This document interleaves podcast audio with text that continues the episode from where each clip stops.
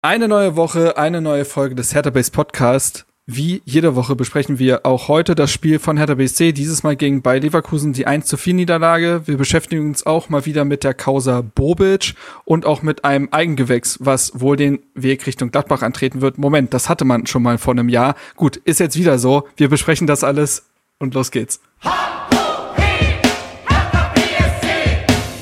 Hallo Hertha-Fans, das ist der Hertha Base Podcast mit Lukas Kloss und Marc Schwitzky.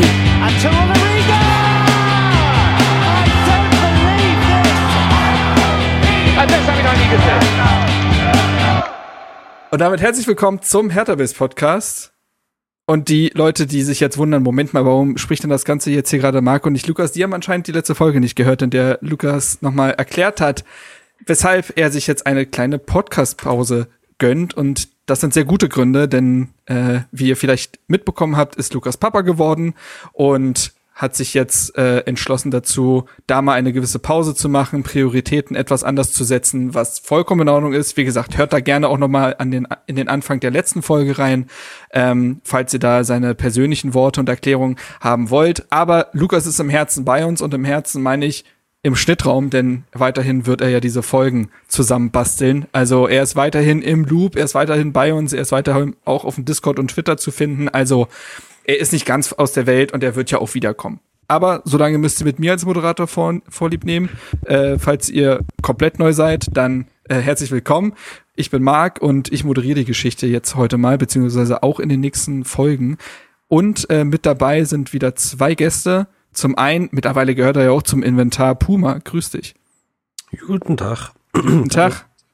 So, ich habe gehört, du bist vollgepumpt mit Allergiemitteln. Also ähm, ja, wenn ich so ein bisschen äh, einschläf, nee, wie sagt man, so ein bisschen schläfrig wirke und so ein bisschen neben der Spur, dann liegt das nicht am Spiel gestern, sondern äh, hm. ja an den Allergiemitteln. Ich bitte um Verzeihung, aber also solange du noch ein Gefühl für Raum und Zeit hast, äh, muss das für die Podcast-Folge reichen. So und jemand, der schon länger dabei ist, äh, zu zu einem, der sein Debüt feiert, seine Premiere, obwohl schon etwas länger bei Hertha Base am Start. Misha, grüß dich. Ja, guten Abend. Freut mich, äh, endlich mal hier dabei sein zu können. Ja, mich auch, total. Ähm, ist überfällig. Um, damit die Leute dich mal ein bisschen kennenlernen. Also, wie gesagt, du äh, kannst ja mal kurz erwähnen, seit wann du bei Hertha Base bist, seit wann du quasi Hertha-Fan bist, was dich zum Verein gebracht hat und wie heute dein Verhältnis ist. Also, wie sehr bist du Fan? Bist du jedes Heimspiel dabei? Nimmst du Auswärtsfahrten mit? Wo findet man dich im Stadion? Was machst du vielleicht auch rund um den Verein? Ähm, solche Dinge. Einfach mal kurz quasi dein blau-weißes Leben erzählen, damit die Leute dich da ein bisschen einordnen können. Ja, sehr gerne. Ähm, ich überlege gerade, Hertha Base war, glaube ich, müsste vor ein bisschen mehr als einem Jahr gewesen sein. Ich denke auch, ja. Mich erinnern, ja. Ähm, und, und Hertha-Fan bin ich ähm, schon seit 20 Jahren äh, und aber habe eine Dauerkarte seit über zehn Jahren, ich glaube elf sind's. Und mittlerweile bin ich ähm, seit so acht Jahren in der Ostkurve zu, zu finden, auch ähm, mit einem in einem offiziellen Fanclub aktiv, äh, Los Spritos, für, für die, die mit Video dabei sind, ihr seht den Sticker an meinem äh, Mikro kleben. Genau, und das sind eigentlich auch die, die, ähm, ja, die Kreise, in denen ich dann aktiv bin. Also mit der Gruppe sind wir, waren wir jetzt äh, schon mit dem Spruchband in der Kurve zu sehen gegen die WM Katar ähm, und sonst ja, ich fahre auch ab und zu auswärts, wenn es äh, die Zeit und das Geld zulässt.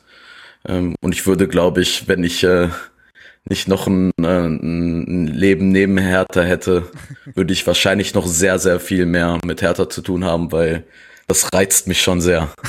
Also Vereinskultur wird auch gelebt. Ich weiß noch, dass äh, wir hatten dich ja auch nochmal promotet, als du diese Aktion mit ins Leben gerufen hast, während der WM in Katar ja auch einfach mal andere ähm, Sportarten beziehungsweise Fußballvereine in Berlin zu besuchen in dieser Zeit im Amateurgefilde. Ähm, das kam ja, auch, kam ja glaube ich, auch ganz gut an. Ähm, genau, wir hatten uns zuletzt ja gesehen bei der Bremen-Auswärtsfahrt. Ähm, ja. Falls du dich erinnerst. Und ansonsten. Ja, ach so, genau. Ähm, vielleicht noch, was wir gerne Leute fragen, äh, Lieblingshertaner und jetzt sag nicht Maslinho, das ist zu unkreativ. ja, ich habe es damals auch nicht gesagt in der Willkommensrunde, hm. in der Redaktionsrunde hm. von Hertha Base.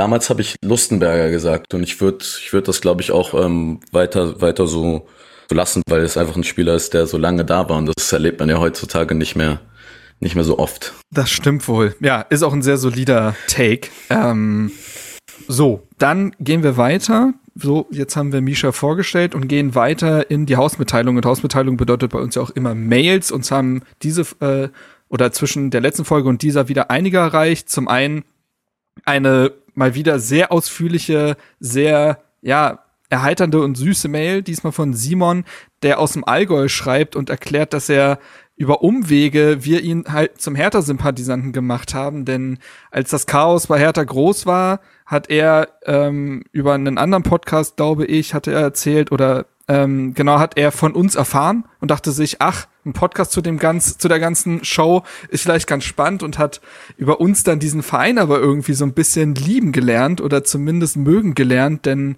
Hertha bei all dem Chaos ist ja dann doch irgendwie wieder liebenswert, diese verschrobene alte Dame.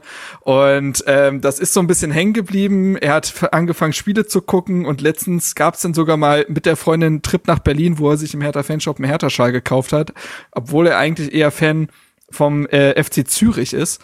Ähm, also haben wir da anscheinend jetzt noch eine kleine Kammer im Herzen gefunden, wo Hertha jetzt Platz findet. Finde ich immer süß, solche Geschichten. Ähm, und ist ja eigentlich fast schon das größte Lob, wenn Leute, die eigentlich gar nicht Hertha-Fan sind, sagt, dass der Podcast sie dahin so ein bisschen führt. Das ist ja dann durchaus Lob für diese ähm, Arbeit, die wir hier machen. Ja, also sei gegrüßt, Simon, bleib gerne dabei.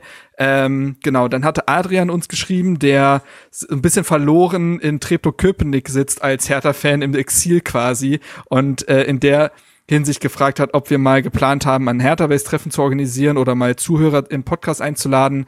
Ähm, ist beides jetzt nicht konkret. Ein Treffen von Hertha-Base-Mitgliedern kann es, also was heißt Mitgliedern, aber der Community quasi, das kann es sicherlich mal geben. Lukas hat ja auch letztes Mal erwähnt, dass er äh, quasi hinter den Kulissen vielleicht auch mal ein bisschen an einem Live-Termin, der schon lange geplant ist, mal äh, wirklich arbeitet. Vielleicht gibt's da ja irgendwann mal was zu vermelden und dann können ja mal die ganzen Nasen zusammenkommen und Zuhörer in den Podcast holen. Ist an sich nicht geplant. Wir haben ja schon einen relativ großen Pool an Leuten, den wir jedes Mal fragen können, ob sie dabei sein wollen.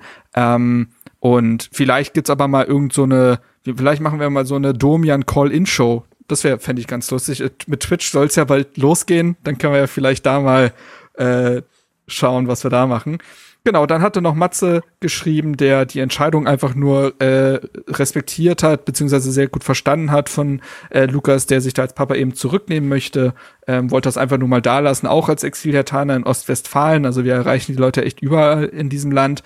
Und ansonsten haben sich noch Andreas und Michael gemeldet, die nach der Niederlage und nach den letzten Wochen ja, ein bisschen, bisschen verzweifelt wirkten und ich glaube, wir müssen in dieser Folge ein bisschen versuchen, Aufbauarbeit zu leisten. Mal sehen, ob wir durch unsere Einordnung vielleicht ein bisschen Hoffnung schenken können. Genau, ansonsten äh, gilt es wie immer, wir machen jetzt so ein bisschen die Promotour für den Twitch-Kanal, der Ende März sein äh, das Licht der Welt erblicken soll quasi. Er ist ja schon da, aber dann auch wirklich es mit Stream losgehen soll. 150 Leute haben den Weg dahin schon gefunden, haben gefolgt. Und dementsprechend könnt ihr euch da gerne auch anschließen. Ihr findet unseren Twitch-Link im Linktree, den wir mittlerweile überall liegen haben, ob bei Twitter oder Instagram. Vielleicht packt ihr noch Lukas in die Show Notes. Schauen wir mal. So, das war's, glaube ich, an Hausmitteilung. Dann gehen wir weiter in die Hertha News. Hertha News. So, und dann kommen wir zum ja, ersten großen Brocken dieser Sendung zur Spiegelrecherche zur Bobic-Kündigung. Ich würde da kurz mal thematisch einfach einführen, damit wir dann eine Grundlage zum Diskutieren haben und alle mal auf denselben Informationsstand gebracht haben. So, denn es gab eine Recherche des Spiegels, der das ein, ein Juristenschreiben in der Verhandlung zwischen Bobic und Hertha in die Finger bekommen hat. Und in diesem Juristenschreiben gehen weitere Gründe hervor, weshalb Hertha Bobic gekündigt hat. Denn bislang, und auch das war ja eher eine, ja, ich nenne es mal Spekulation, ähm, dass es nur darum ging, ähm, dass diese Drohung des RBB-Journalisten beziehungsweise anders, die Drohung von Bobic an den RBB-Journalisten ähm, der Grund dafür gewesen sei, ihm wegen vereinsschädigenden Verhaltens zu kündigen. Aber wie die Spiegelrecherche eben nahelegt, es gibt vor allen Dingen zwei eklatante weitere Gründe dafür. Zum einen ist es so, dass ihm vorgeworfen wird, vertrauliche Informationen aus den Verhandlungen mit äh, Triple Seven Partners an unbeteiligte Dritte weitergegeben zu haben.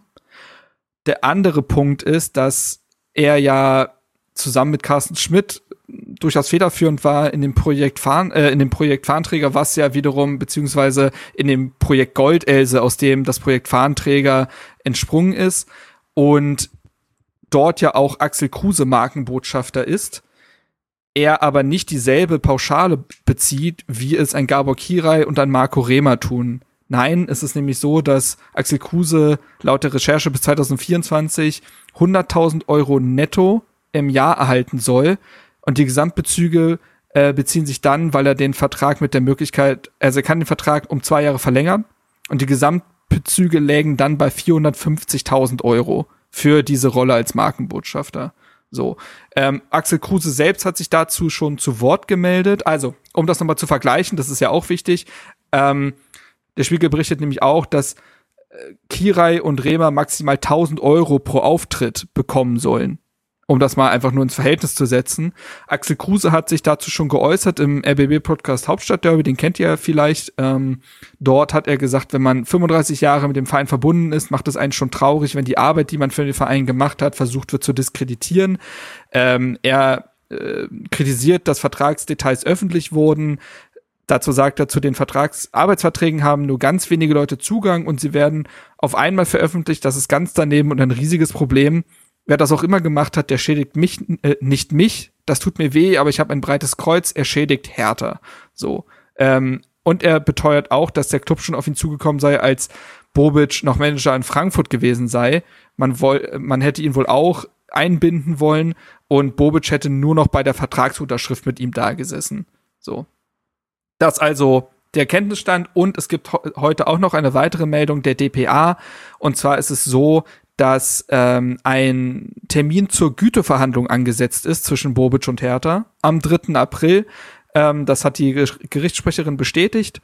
Und da muss man wissen, ein, eine Güteverhandlung ist ein Termin, der bei arbeitsrechtlichen Klagen ob obligatorisch ist und auf einen möglichen Vergleich der beiden Part Parteien abzielt. So, wenn das nicht passieren sollte, müsste dann halt äh, ein richtiger Gerichts Gerichtstermin ausgemacht werden. So, jetzt liegen alle Fakten auf dem Tisch. Ähm, Puma, du als Dienstältester in der Runde oder Zweitdienstältester in der Runde hast mal den, äh, das äh, Recht loszulegen.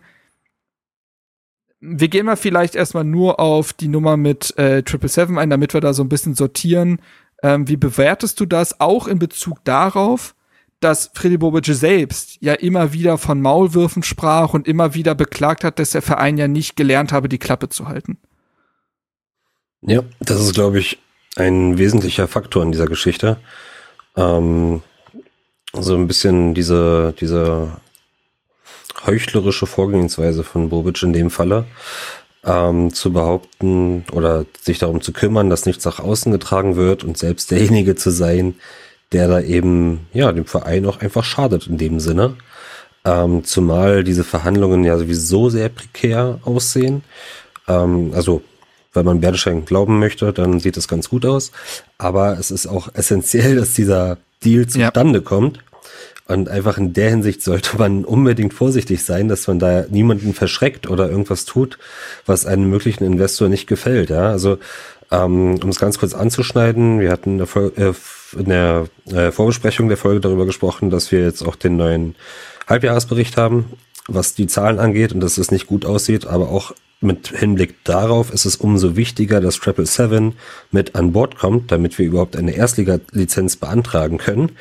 Und umso prekärer wirkt die Lage, wenn man dann hört, dass äh, Bovic sich da dementsprechend verhalten hat. Ja, mir stößt, stößt das eben auch äh, sauer auf. Und ich frage mich halt, also ich habe da länger drüber nachgedacht.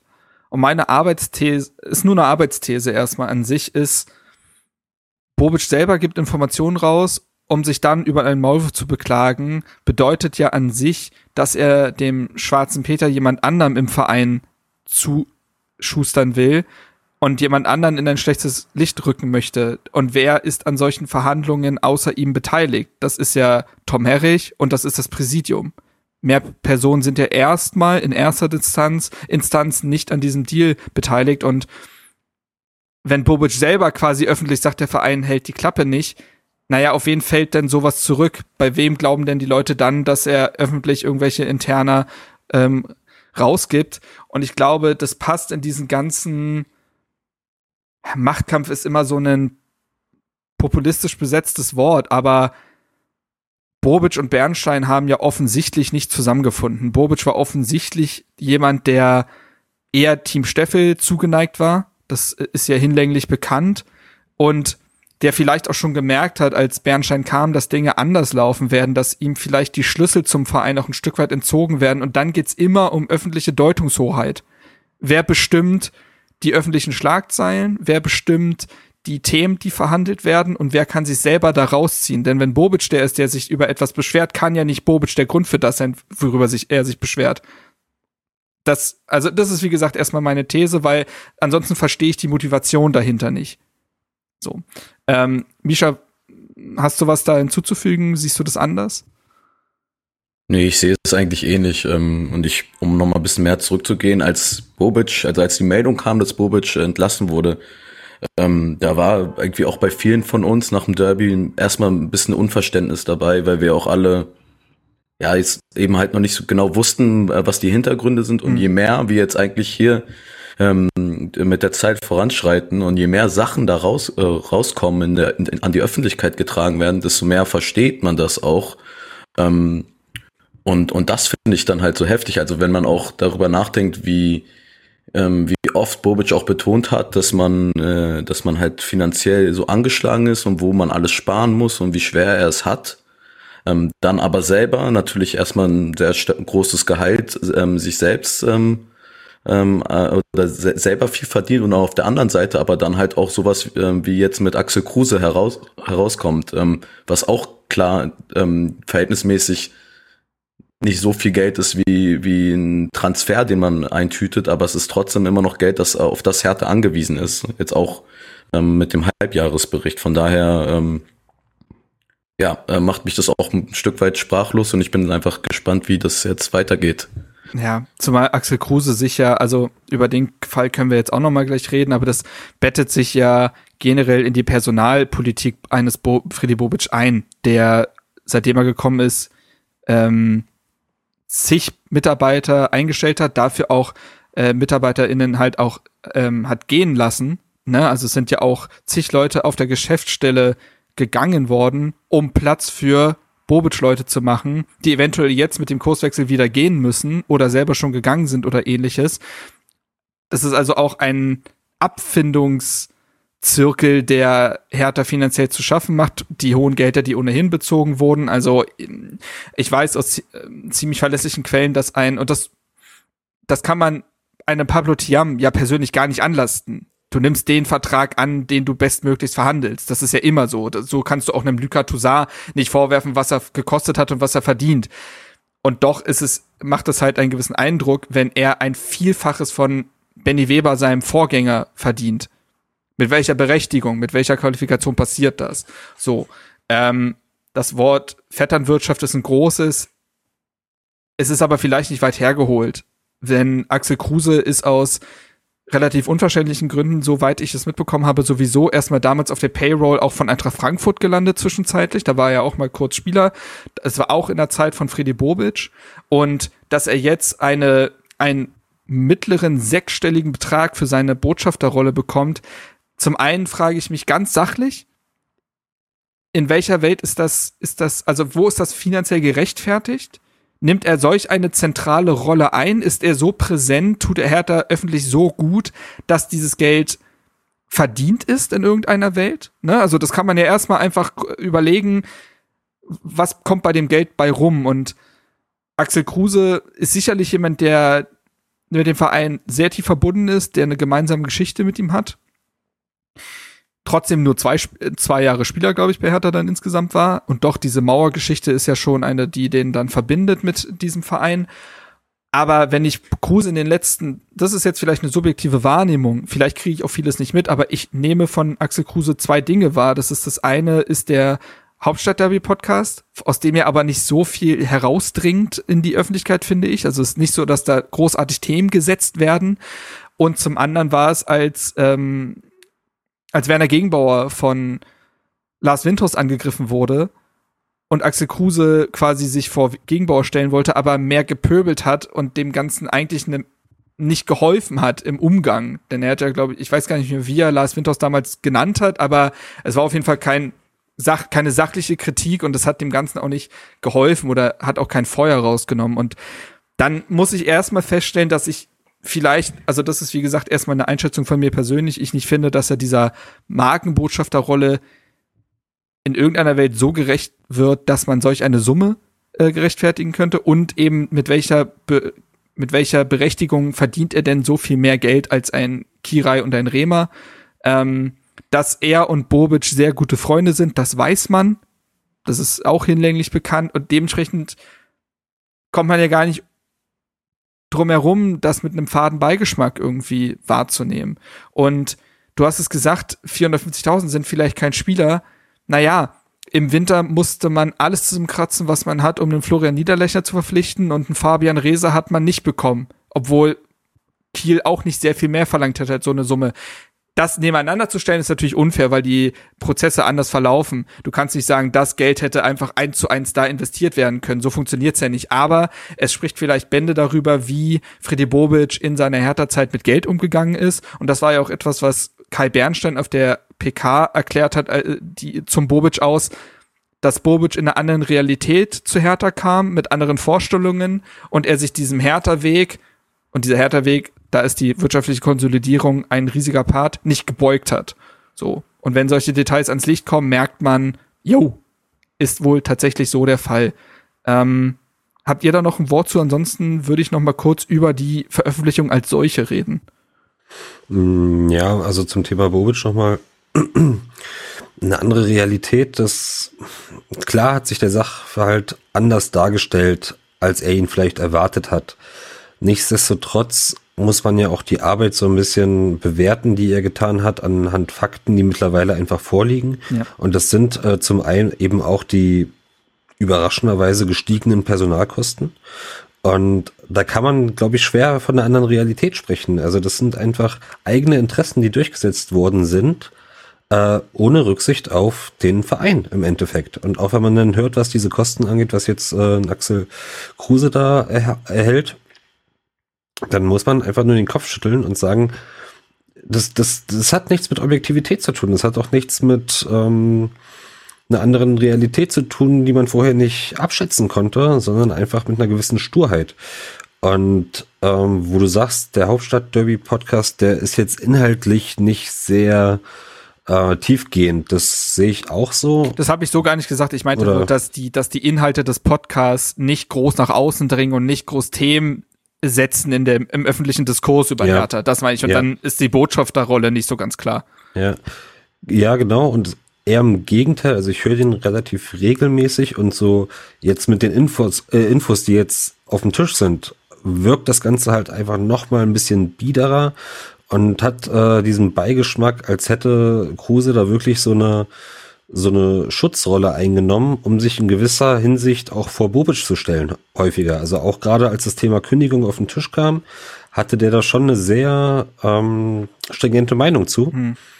Ähm, und hat das alles sehr stark auch abgewehrt, ja. Und über eine sachliche Beurteilung von Bobic wurde da auch kaum gesprochen. Mhm, mh. Also es wirkt einfach jetzt im Nachhinein mit den Infos, die man hat, ähm, ja, da bekommt es diesen Nachgeschmack oder diesen Beigeschmack und wer weiß, wie da die Absprachen waren, welche Rolle er da auch einnehmen sollte. Ja, also ich bin sehr gespannt darauf, wie sich jetzt auch der Hauptstadt Derby Podcast entwickeln wird in nächster Zeit.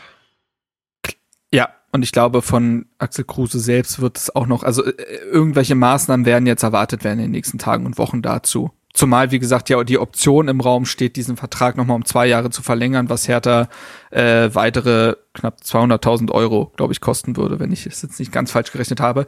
Ich würde noch mal kurz über die Veröffentlichung der Spiegelrecherche als solche reden, denn Axel Kruse selbst spricht ja davon, dass das jemand veröffentlicht hat, der ihm schaden möchte und äh, oder auch das verfehlt und dem Verein schaden würde in dem Fall. Ähm, und dass nur wenige Leute zu den Arbeitsverträgen Zugang haben. Das stimmt an sich. Also zu den Arbeitsverträgen haben tatsächlich nicht so viele Zugang, aber der Spiegel schreibt ja selber, diese Informationen stammen aus einem Juristenschreiben. So.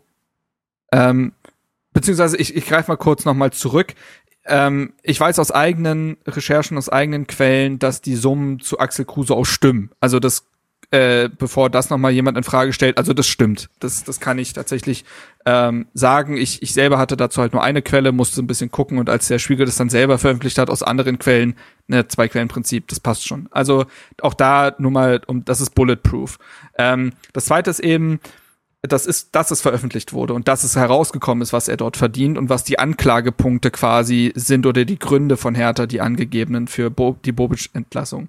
Ähm, denn man könnte es ja sehr schnell so verstehen, als hätte Hertha, also wer hätte denn Interesse daran, Bobic öffentlich in einem schlechteren Licht dastehen zu lassen und vielleicht ja auch Axel Kruse als Beifang.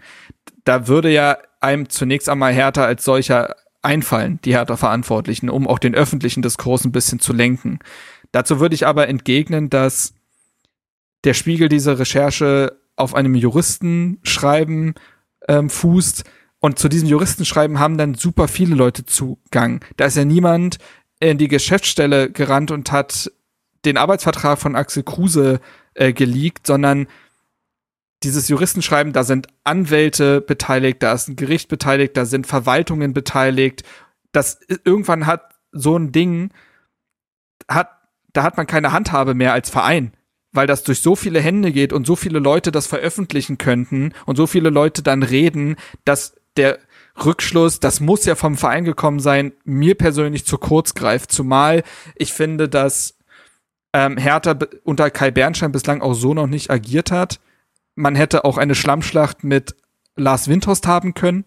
Da hat sich Hertha sehr bedeckt gehalten. Da ist in die Richtung nichts geleakt worden.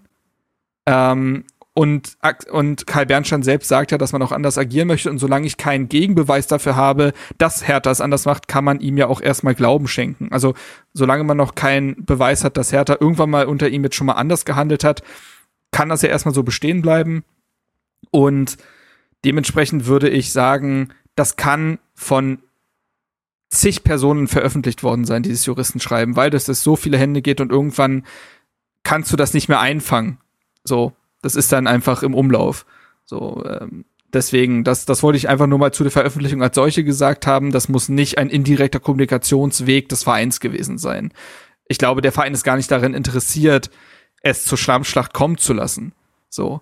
Ähm, um das Ding vielleicht auch noch abzuschließen, wie gesagt, am 3. April kommt es zum, ähm, kommt es zur Güteverhandlung, wo ein Vergleich angestrebt werden könnte. Ich persönlich halte einen Vergleich für die realistischste, für den realistischsten Ausgang der ganzen Sache, weil beide Parteien keine Lust darauf haben werden, das ewig zu ziehen, daraus tatsächlich vielleicht eine Schlammschlacht werden zu lassen, wo weitere Details rauskommen. Und ich glaube, beide werden einen sauberen Schnitt haben wollen, weil beide auch vorankommen möchten. Auch ein Freddy Bobic wird in seiner Karriere nochmal äh, vorankommen möchten, äh, voran möchten, vorankommen möchte. Vorankommen. Mein Gott, Deutsch, schwierig. Ähm, und muss sich auch für etwaige neue Aufgaben ja auch von Hertha irgendwann lossagen. Und ich glaube, dass es ein Vergleich werden wird, der einfach am Ende die Endsumme, die man an Freddy Bobic noch zu zahlen hat, ein bisschen minimieren wird. Man macht irgendwo so. einen Schnitt und dann hat Hertha auch seine Aufgabe erledigt, insofern als das Hertha ja verpflichtet dazu ist, beziehungsweise die Verantwortlichen sind dazu verpflichtet, Schaden vom Verein zu nehmen und dahingehend alles zu prüfen. Und wenn man ein bisschen Geld spart bei so einem Vergleich, dann hat, ist man dieser Aufgabe auch nachgekommen. Zumal es für Bobic auch wichtig sein wird, ähm, wie er den Verein verlässt. Ja. Ich denke auch, dass Freddy Bobic sich ein einigermaßen professionelles Bild bewahren möchte. Und dafür sollte, sollte auch er daran interessiert sein, die Nummer so schnell wie möglich ad acta zu legen. Gut, habt ihr noch letzte Sätze zu dem Thema? Ansonsten ähm, würde ich zu einem etwas erfreulicheren kommen. Mach gerne weiter. Machen wir gerne weiter. Okay. Ähm, wobei das etwas erfreulichere ja wieder vielleicht zu einem etwas weniger erfreulichem führt. Das können wir gleich nochmal besprechen. Aber machen wir erstmal der Reihe nach. Und zwar hatte ich ja in der letzten Folge mal kurz einen Lagebericht über Herthas U19-Mannschaft äh, abgelegt und ein bisschen darüber geredet, wer sich da so gerade macht, wie die Tabellensituation ist, wie spannend es jetzt nochmal wird, denn ähm, man hat ja noch das entscheidende Spiel jetzt gegen den VfL Wolfsburg, was man gewinnen musste, um die Staffelmeisterschaft zu holen. Und das ist auch gelungen. Man hat gegen den VfL Wolfsburg gewonnen ähm, und hat damit die, äh, ich muss nur kurz das Ergebnis nochmal mir aufrufen. 4 zu 2. 4 zu 2, genau. Ähm, wer hat denn da getroffen? Damit wir auch da die Namen haben. Und zwar haben Ibrahim Maser, Julian Eitschberger, Elias Strassner und nochmal Julian Eitschberger. Also zwei Außenverteidiger haben drei Tore geschossen, ähm, die Tore gemacht. Und mit diesem Sieg hat man sich die Staffelmeisterschaft gesichert vor Dynamo Dresden, die nur noch punktgleich sein können, wenn sie ihr nächstes Spiel gewinnen sollten. Aber aufgrund der deutlich, deutlich, deutlich besseren Torbilanz äh, ist Hertha Staffelmeister und qualifiziert sich damit quasi für die nächste Runde der deutschen Meisterschaft. Und ja, das wollte ich nur noch mal nachreichen, der Chronistenpflicht halber. Die Mannschaft präsentiert sich sehr, sehr gut und dementsprechend glaube ich auch, dass sie durchaus eine Chance hat, dieses Jahr wieder weit zu kommen in der deutschen Meisterschaft und da einige Mannschaften zu ärgern. Aber natürlich mit Dortmund und Co. hat man auch jedes Jahr wieder absolut große Gegner und große Konkurrenz. Das ist jedes Jahr super eng und ist teil eher von der Tagesform abhängig als alles andere. Aber ja, schauen wir mal. Also Oliver Reis leistet da mit der U19 sehr gute äh, Arbeit und da werden einige hochkommen. Und einer der Spieler, die gegen den VW Wolfsburg auf dem Feld standen, war Lukas Ulrich und zu dem kommen wir jetzt, denn die Rheinische Post berichtet etwas, was mir auch jetzt schon öfter zugetragen wurde. Und zwar, dass Lukas Ulrich schon einen Vertrag quasi unterschrieben haben soll bei Borussia Mönchengladbach und Hertha dementsprechend im Sommer verlässt. Eine ewig währende Personalie, die den ganzen Sommer ja geschwelt hat. Wie geht man mit dieser Personalie um? Wie geht man mit dem Dreiergespann auf der linken Abwehrseite um? Also mit Plattenhardt, Mittelstädt und Ulrich im Verbund. Wie ist da die Perspektive? Für welche Richtung entscheidet man sich? Und hat Lukas Ulrich überhaupt Lust, bei Hertha zu bleiben. Die Nummer ist jetzt anscheinend durch. Die Rheinische Post in der Regel auch sehr gut informiert. Äh, man kann davon ausgehen, dass das fix ist. Also Lukas Ulrich wird den Verein im Sommer verlassen. Misha, wie beurteilst du diese ganze Personalsituation? Ja, ist natürlich wieder bitter für Hertha, ne? Und irgendwie reiht sich das ja sowieso und das ganze Dilemma ein, was, was wir als Verein seit jetzt drei, vier Jahren erleben mit Samacic äh, und Luka Netz und jetzt halt äh, Ulrich und irgendwie war es ja schon trotzdem so ein bisschen klar. Und man wusste es nicht so ganz und es war natürlich nicht offiziell, aber jeder hat sich gedacht. Und ähm, vielleicht war es auch ein bisschen so, dass wir uns das alle einfach noch nicht, äh, dass wir das nicht wahrhaben wollten. aber ja, das ist so der, der Elefant im Raum quasi. Ähm, und ja, also ich meine, das hat man sich vielleicht zum Teil selber eingebrockt, damit, dass man eigentlich auf einer Position, wo wir wirklich Konstanz vermissen ähm, und zwei Spieler haben, die es nicht geschafft haben, hm. bei ähm, lange Strecken jetzt Leistung zu bringen und dann jemand zu haben in den Startlöchern, der es eigentlich potenziell schaffen könnte. Aber auf der anderen Seite, und das ist ja dann auch so ein bisschen klar gekommen, war die Kommunikation seitens Ulrich und seines Beraters ja auch nicht die klarste. Und ich glaube, deswegen war das so ein bisschen Zusammenspiel von diesen beiden Faktoren, jetzt dazu geführt haben, aber es passt, wie gesagt, einfach in ein anderes Bild, was wir jetzt schon ein paar Jahre erleben. Und deswegen ist das natürlich unfassbar bitter, auch gerade im Anbetracht der finanziellen Situation, die wir bei Hertha haben. Hm. Puma, wie siehst du das? Ja, kann mich da eigentlich nur anschließen. Also wir haben eine Position, das, oder die Linksverteidigerposition, die wir seit Jahren nicht in den Griff bekommen, woran auch immer das liegen mag. Also ein Plattenhardt war vielversprechend, ein Mittelstädt war vielversprechend wenn die Chance da ist, äh, wird sie nicht genutzt. Ja, Plattenhardt spielt irgendwie immer groß auf, wenn es um eine Vertragsverlängerung geht. Ja, dann verlängert man den Vertrag und dann kommt wieder eine Nichtleistung. Ähm, und ja, man wünscht sich so sehr, man hat diese jungen Talente auf dieser Position, dass einer von denen in, äh, ja, die Position wächst und wir da Ruhe haben. Und dann gehen die immer zu Gladbach, ja. Das ist tatsächlich ja das Ding, ne? Also man hatte es schon mit Nico Schulz quasi, wobei die Situation damals jetzt nicht so war, dass man unendlich traurig war und trotzdem ist es ein bisschen lustig, dass sich damit dann ja äh, mit ihm, Luca Netz und jetzt Lukas Ulrich dann drei Hertaner Linksverteidiger sich Gladbach anschließen. Jam Jamil Najjar hat sich ja dann im letzten Sommer auch als Hertha eingewechselt Gladbach angeschlossen. Also ähm, bald können wir da so eine Zweigstelle, glaube ich, aufmachen. Ähm, das ist schon krass. Aber ja, natürlich ist es unglaublich bitter, dass man eben nach Luca Netz den nächsten vielversprechenden Linksverteidiger äh, an den Bundesliga-Konkurrenten verliert. Ich bin noch zielgespalten in der ganzen Nummer, denn also was äh, es stellt sich ja immer die Schuldfrage. Und viele sagen ja, ah, wenn man jetzt so jemand verliert oder auch vielleicht ja ein Theoman Gündes verliert, der ja auch mit internationalen Vereinen in Verbindung gebracht wird, dann wie sehr wird denn dann der Hertha-Weg gelebt? Das ist mir ein bisschen zu einfach gedacht, denn da muss man sich den zeitlichen Horizont nochmal angucken oder die, den Zeitstrahl als solchen. Der Hertha-Weg in der Form, in der er jetzt gelebt werden soll, wurde vor wenigen Wochen ausgerufen. So, das bedeutet zwangsläufig, dass das nicht mehr bei allen Talenten verhaften wird und einige Talente trotzdem sagen werden, ist ja schön, dass ihr das für eure Zukunft jetzt aus, ausgemacht habt. Ich habe eine Karriere und ich möchte, dass das jetzt gelebt wird und vielleicht schon vorher gelebt wurde, damit ich jetzt schon eine Perspektive habe. So ein Jahr irgendwie im Ungewissen zu sein, bedeutet in einer Profikarriere so viel in so einer jungen bedeutet, dass dieser Sprung zum Profi-Dasein ein sehr vakanter ist und ich kann erstmal Talente verstehen, die sagen, ich habe eine Karriere und da muss ich das Beste draus machen. So, das ist das eine und dass der Hertha-Weg erst jetzt ausgerufen wurde, das hängt eben auch wahrscheinlich damit zusammen, dass man sich mit einem Freddy Bobic nicht früher hat darauf einigen können, dass man sich jetzt mit dem Benny Weber darauf und auch einem Zecke Neundorf im Verbund genau auf diesen Weg geeicht hat. Aber wie gesagt, das bedeutet zum einen also zum einen ist es eh immer so, dass kein Verein der Welt alle seine Talente halten kann. Es gibt Spielerberater, es gibt Familien, es gibt äußere Einflüsse, es gibt all, all die Dinge, die dazu führen können, dass Talente trotz einer guten Perspektive den Verein verlassen. Also ein bisschen Schwund ist immer, um es quasi runterzubrechen. Und zum anderen ist es, wie gesagt, so, dass dieser härter Weg für die Zukunft gilt und man da noch nicht alle mitnehmen kann. Das ist einfach so. Dafür ist das zu kurzfristig. Und ich glaube, dass diese Ulrich-Nummer, ähm, die hat ganz viele Ebenen. Die, die fängt eben da an, dass man es mit Mittelstädt und Plattenhardt, Puma, du hast es schon durchaus beschrieben, ähm, sich in so eine äh, verkantete Situation manövriert hat.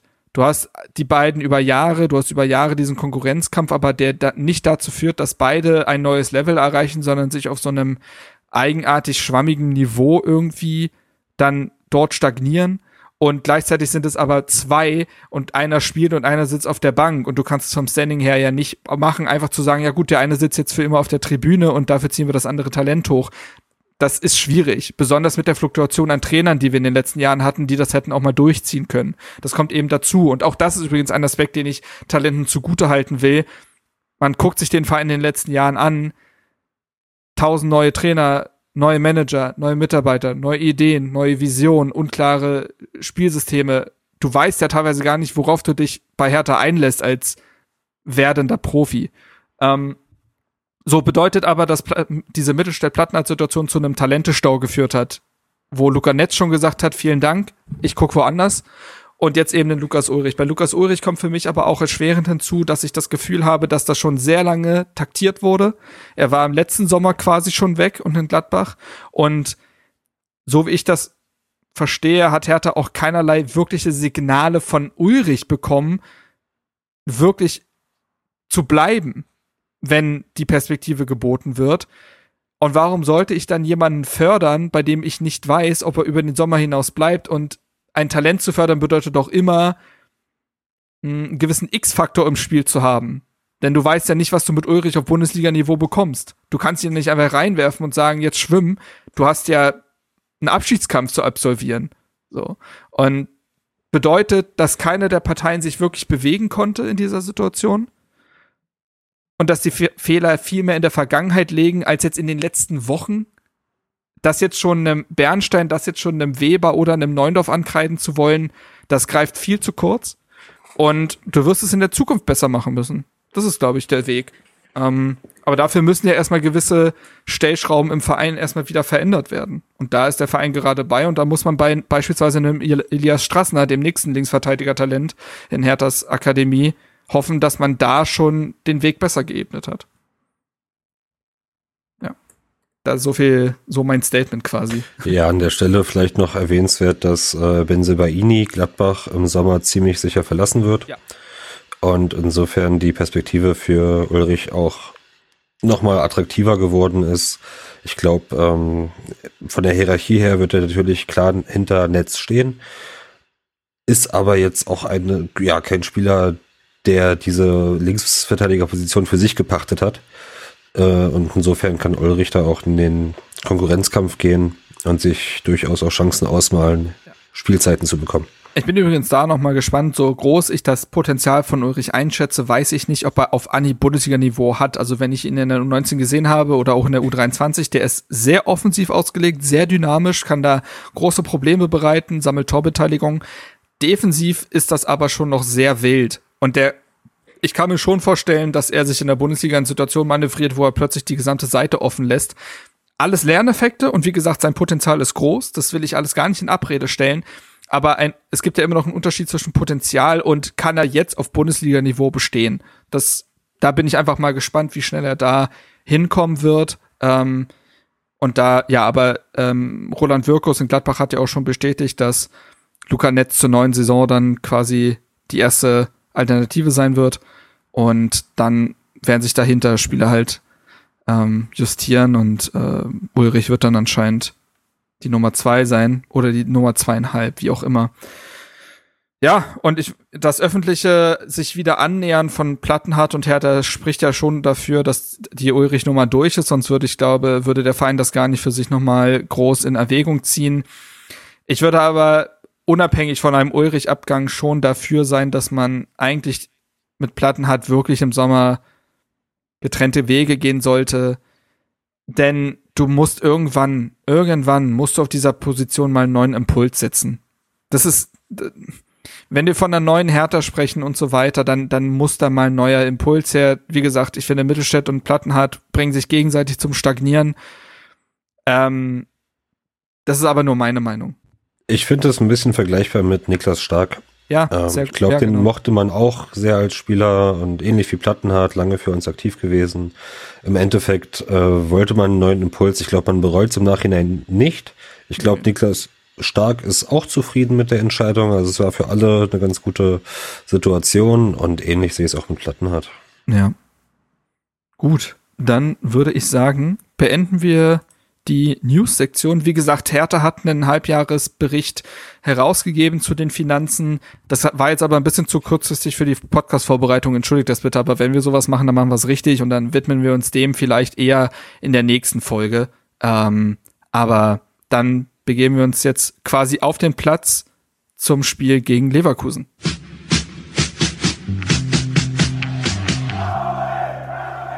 Spielanalyse Hertha hat am Sonntag um 15.30 Uhr in der Bayer Arena gegen Leverkusen gespielt.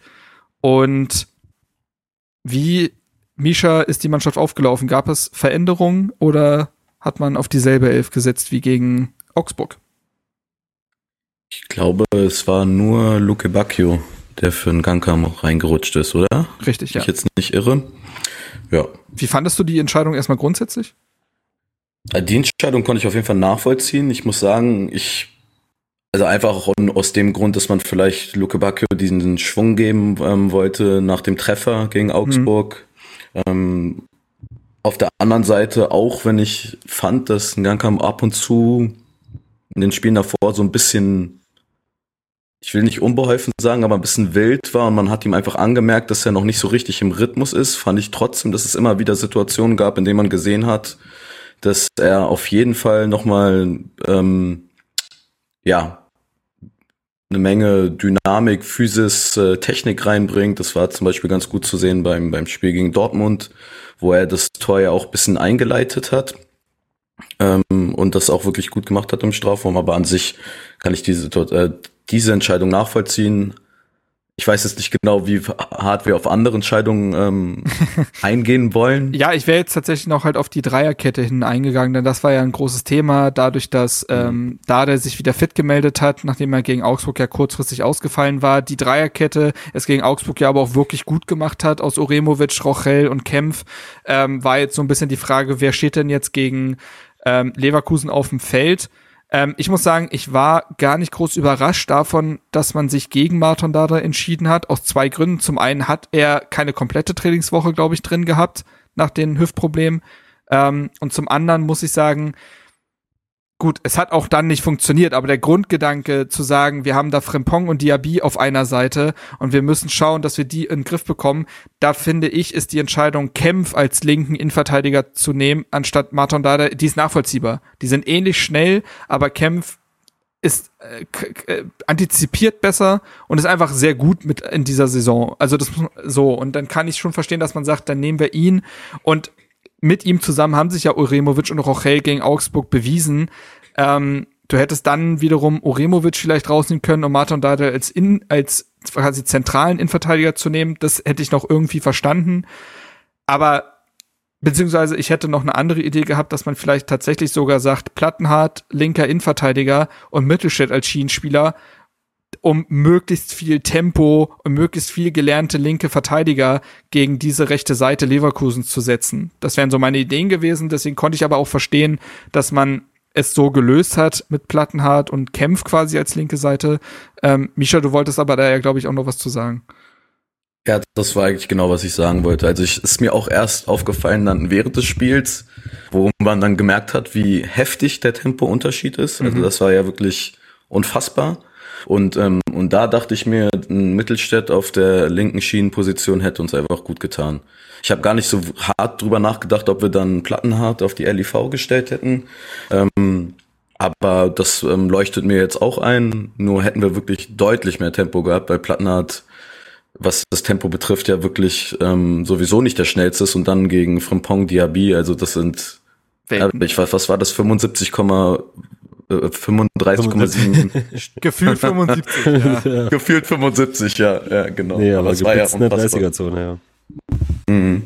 Das ist tatsächlich so, ja. Um, ähm, ich glaube, Leverkusen hatte von den zehn schnellsten Spielern sieben gefühlt an dem Tag. Ähm, das konnte man nicht einfangen. Und ja, ich Mittelstädt hätte mehr Tempo, mehr Dynamik mitgebracht. Gleichzeitig wissen wir, dass Mittelstädt auch gerne mal einen Stellungsfehler drin hat und dann ist der Raum plötzlich offen und dann bringt es auch nichts mehr, dass man schnell ist. Es ist, ich glaube, wie du es löst, ist es schwierig. Ähm, ich glaube, die Fehler lagen dann vielleicht eher woanders und dass diese Leute überhaupt erstmal diesen Raum bekommen haben. Darüber werden wir jetzt in der äh, Spielanalyse sprechen. Puma, da hole ich dich dann auch gleich mal rein. Ähm, wie empfandest du den Beginn der Partie? War das von Anfang an Leverkusens Spiel oder hat es in den, hat das Hertha vielleicht so in den ersten fünf bis zehn Minuten eigentlich ganz okay gemacht? Es war von Anfang an Leverkusens Spiel. Also, ähm, ich, ja, es war einer dieser Spiele, wo man am Fernseher sitzt und von der ersten Sekunde an ein schlechtes Gefühl hat. Ähm, das lag jetzt zu Beginn allerdings weniger an Leverkusen, sondern alleine an unserer Mannschaft, dass wir nicht wirklich was hinbekommen haben. Also es ging mit einer schlechten Passquote los, schlechte Zweikampfquote, schlechtes Stellungsspiel, schlechte Staffelung ähm, zwischen den Mannschaftsteilen. In allen Bereichen hatte man das Gefühl, das sitzt alles nicht und da ist zu viel Luft dazwischen. Und ganz im Gegenteil, ja, die Art wie Leverkusen gespielt hat. Also die hatten einen Spielplan und den haben die zu 110 Prozent erfüllt. Da hat alles genau so funktioniert, wie man sich das vorstellt. Ähm, insofern war das 0 zu 1 ja eigentlich auch nur eine logische Konsequenz. Also mir persönlich ging es so, dass ich nicht mal groß enttäuscht war oder mich groß aufgeregt habe, weil es einfach so sehr in der Luft lag dass ähm, hm. ja damit zu rechnen war. Ja, du sprichst das 0 zu 1 an. Davor würde ich vielleicht auch sagen, ich finde, von Anfang an war Hertha wirklich damit überfordert, auch wie gut Leverkusen war. Denn ich fand Leverkusen wirklich gut. Ich finde, ist jetzt vielleicht, soll jetzt nicht in den Leverkusen-Talk äh, enden, aber man sieht schon, in welche Richtung das unter Xabi Alonso gehen soll. Sehr viele Positionswechsel, sehr viele Positionsrochaden. Ich fand den Spielaufbau wahnsinnig variabel. Das war mal Dreierkette, mal Viererkette, dann hat sich der fallen lassen, dann haben die Außenverteidiger super hochgeschoben. Ähm, ich fand das wirklich vom Positionsspiel, boah, das war gut und da hat man Hertha auch schon eine Verunsicherung angemerkt, weil die vordersten Spieler überhaupt nicht wussten, wie den, die hatten gar nicht die genauen Pressingpunkte im Blick, weil die gar nicht wussten, wen soll ich denn jetzt anlaufen? Das verändert sich ja jede Minute. Und ich finde, dadurch ist Hertha schon in diesen Modus gekommen, überhaupt nicht das richtige Timing im Anlaufen zu haben. Und wenn Hertha das nicht hat, dann merkt man sofort eine Verunsicherung, weil die nicht genau wissen, wie sie das Spiel auslösen sollen. Ähm, und ja, das 0 zu 1, das sprichst du an, da können wir natürlich jetzt drauf gehen. Ich äh, hatte es mir so notiert, dass, es aus einem Ballverlust von Marco Richter, der auf der rechten Seite ins Tripling gehen möchte, hervorgeht. Leverkusen macht das Spiel dann schön breit, spielt rechts über Frimpong und Diaby gleich drei bis vier Hertana aus. Also auch da ist wieder nicht klar, wer rückt raus und wer sichert den Raum dahinter? Also man lässt sich jedes Mal quasi rauslocken, eine Pers äh, Position, und der dahinter deckt aber nicht den Raum. Und dadurch reichen zwei Spieler, um dann drei zu düpieren. Ähm, ja, dann kann auch, ich weiß, wer kommt nicht mehr, ich glaube, Serda kommt dann auch im äh, Strafraum nicht mehr in den Lauf äh, gegen Frimpong. Asmun ist dann da. Dann ist es ein bisschen unglücklich, dass äh, Richter den fast noch hätte herauskratzen können und seinen Fehler wieder gut zu machen. Kein Vorwurf, glaube ich, an Christensen aus der kurzen Distanz. Musst einfach Glück haben, dass dich der Stürmer anschießt. Wenn das nicht passiert, dann ist er halt drin. Aber ja, was, was, äh, Misha, was ist denn dir, dir in der Szene hängen geblieben, beziehungsweise äh, war, war das denn auch schon Foreshadowing dafür, was dann auch in den Minuten danach passieren sollte? Ja, rückblickend auf jeden Fall. Ähm, in dem Moment hat man es natürlich noch nicht ähm, so gesehen. Ähm, aber was mir auf jeden Fall hängen geblieben ist, jetzt auch nochmal in der Wiederholung, ist, ähm, dass äh, in der Situation zwei Leverkusener im Strafraum standen. Mhm. Ich weiß nicht, ob es mit ähm, mit war es Frimpong, der die die äh, Vorlage gemacht genau. hat oder Diaby Frimpong. Mit ihm vielleicht drei und es waren sieben Hertaner und ähm, ja, ich weiß nicht. Punkt. Also klar, das war auch wirklich gut gespielt. Ähm, das muss man schon sagen. Es war schnell und es, genau, es ging einfach sehr schnell. Das heißt, die Zuordnung ähm, braucht manchmal äh, ähm, die Zeit, die sie einfach nicht hatten, aber trotzdem kannst du das, also es kann nicht sein, dass bei sieben Leuten ähm, ein Leverkusen eigentlich dann rankommt. Ähm, ja, guter Punkt. Das ist einfach, was mir nochmal hängen geblieben ist und, ähm, und auch einfach, dass es, dass die auf der, dass auf der Seite so offen war durch diesen schnellen Doppelpass und das auch wieder am Tempo lag, aber es kann nicht nur das Tempo sein. Also aber wie nee. in der Entstehung als auch beim Torschuss halt kein Zugriff, keine Abstimmung, wer jetzt dann eigentlich welchen Raum und welchen Spieler decken soll. Das stimmt. Ja, und das ist, ich will es nochmal ansprechen, weil eigentlich alle Tore nach diesem Muster gefallen ja. sind. Ähm, und da muss ich auch ein bisschen sagen, dass wir uns da krass vercoacht haben. Also was einfach die Spieleinstellung angeht. Also man hat ja eine gewisse Grundeinstellung in jedem Spiel. Und an sich weißt du, was Leverkusen stark macht. Ja, die hatten jetzt auch in letzter Zeit eher Spiele dabei, die nicht so gut waren. Aber was die Torgefahr angeht, was die Stärken angeht, weißt du das Muster einfach. Das ist ähm, ein Steilpass, klatschen lassen und ab in die Tiefe. Und für mich persönlich stellt sich schon die Frage, wieso man dann diese Tiefe so dermaßen anbietet. Also gerade bei diesem 1-0 sieht man das so gut. Nach, der, nach dem Seitenwechsel, nach dem Ballverlust von Richter, ähm, da geht unsere linke Seite komplett mit schlechtem Timing drauf, also was Pressing angeht, und macht diese Seite so brutal auf, ähm, wo ich persönlich ja der Meinung bin, dass man sich da ähm, von der Grundeinstellung anders positionieren muss und das tiefer absichern muss. Das ist halt die Frage. Also ähm, Kempf und auch Schwarz haben nach dem Spiel gesagt, dass es halt nichts, nichts Halbes und nichts Ganzes war, wie Hertha gegen den Ball agiert hat. Und ich glaube auch, also wir können ja davon ausgehen, dass Hertha mittlerweile unter Sandro Schwarz die Grundeinstellung hat, wir wollen früh draufgehen. Hohes Anlaufen, aggressives Anlaufen. Spät, also spätestens ab dem Mittelfeld wird gepresst. Das ist ja die Idee erstmal. Ähm, das ist die Grundeinstellung. Und ich finde in dem Spiel, das hat sich ein bisschen wie ein Spiel aus, weiß ich nicht, der letzten Saison angefühlt oder so, wo man sich gefragt hat, was haben die denn unter der Woche gemacht? Und ich glaube, das Problem, was wir damals schon analysiert haben, ist das, ist die, das Mentale. Ich glaube, dass Hertha in irgendeiner Form, weil das 0 zu 1 ist, kassierst du vielleicht sogar noch. So, das passiert vielleicht in irgendeiner Welt noch, aber sich danach so zu verunsichern, verunsichern zu lassen und den Spielplan komplett zu vergessen, das ist das größte Problem. Und ich glaube, Hertha hat die Grundeinstellung, früh auf den Ball zu gehen, aber das haben sie ja nicht gemacht. Das Timing war ja vogelwild die einen wollten drauf, die anderen wollten den Rückraum sichern. Du musst dich für eins entscheiden. Also ich kann auch verstehen, dass Puma sagt, dann sicher den Rückraum, aber dann musst du tiefer stehen. Aber dann steh auch konsequent tiefer und versuch nicht mit irgendwie zweieinhalb Spielern zu pressen. Du reißt dir in jedem Fall Lücken. Also entweder gehst du konsequent vorne drauf und erzwingst Fehler.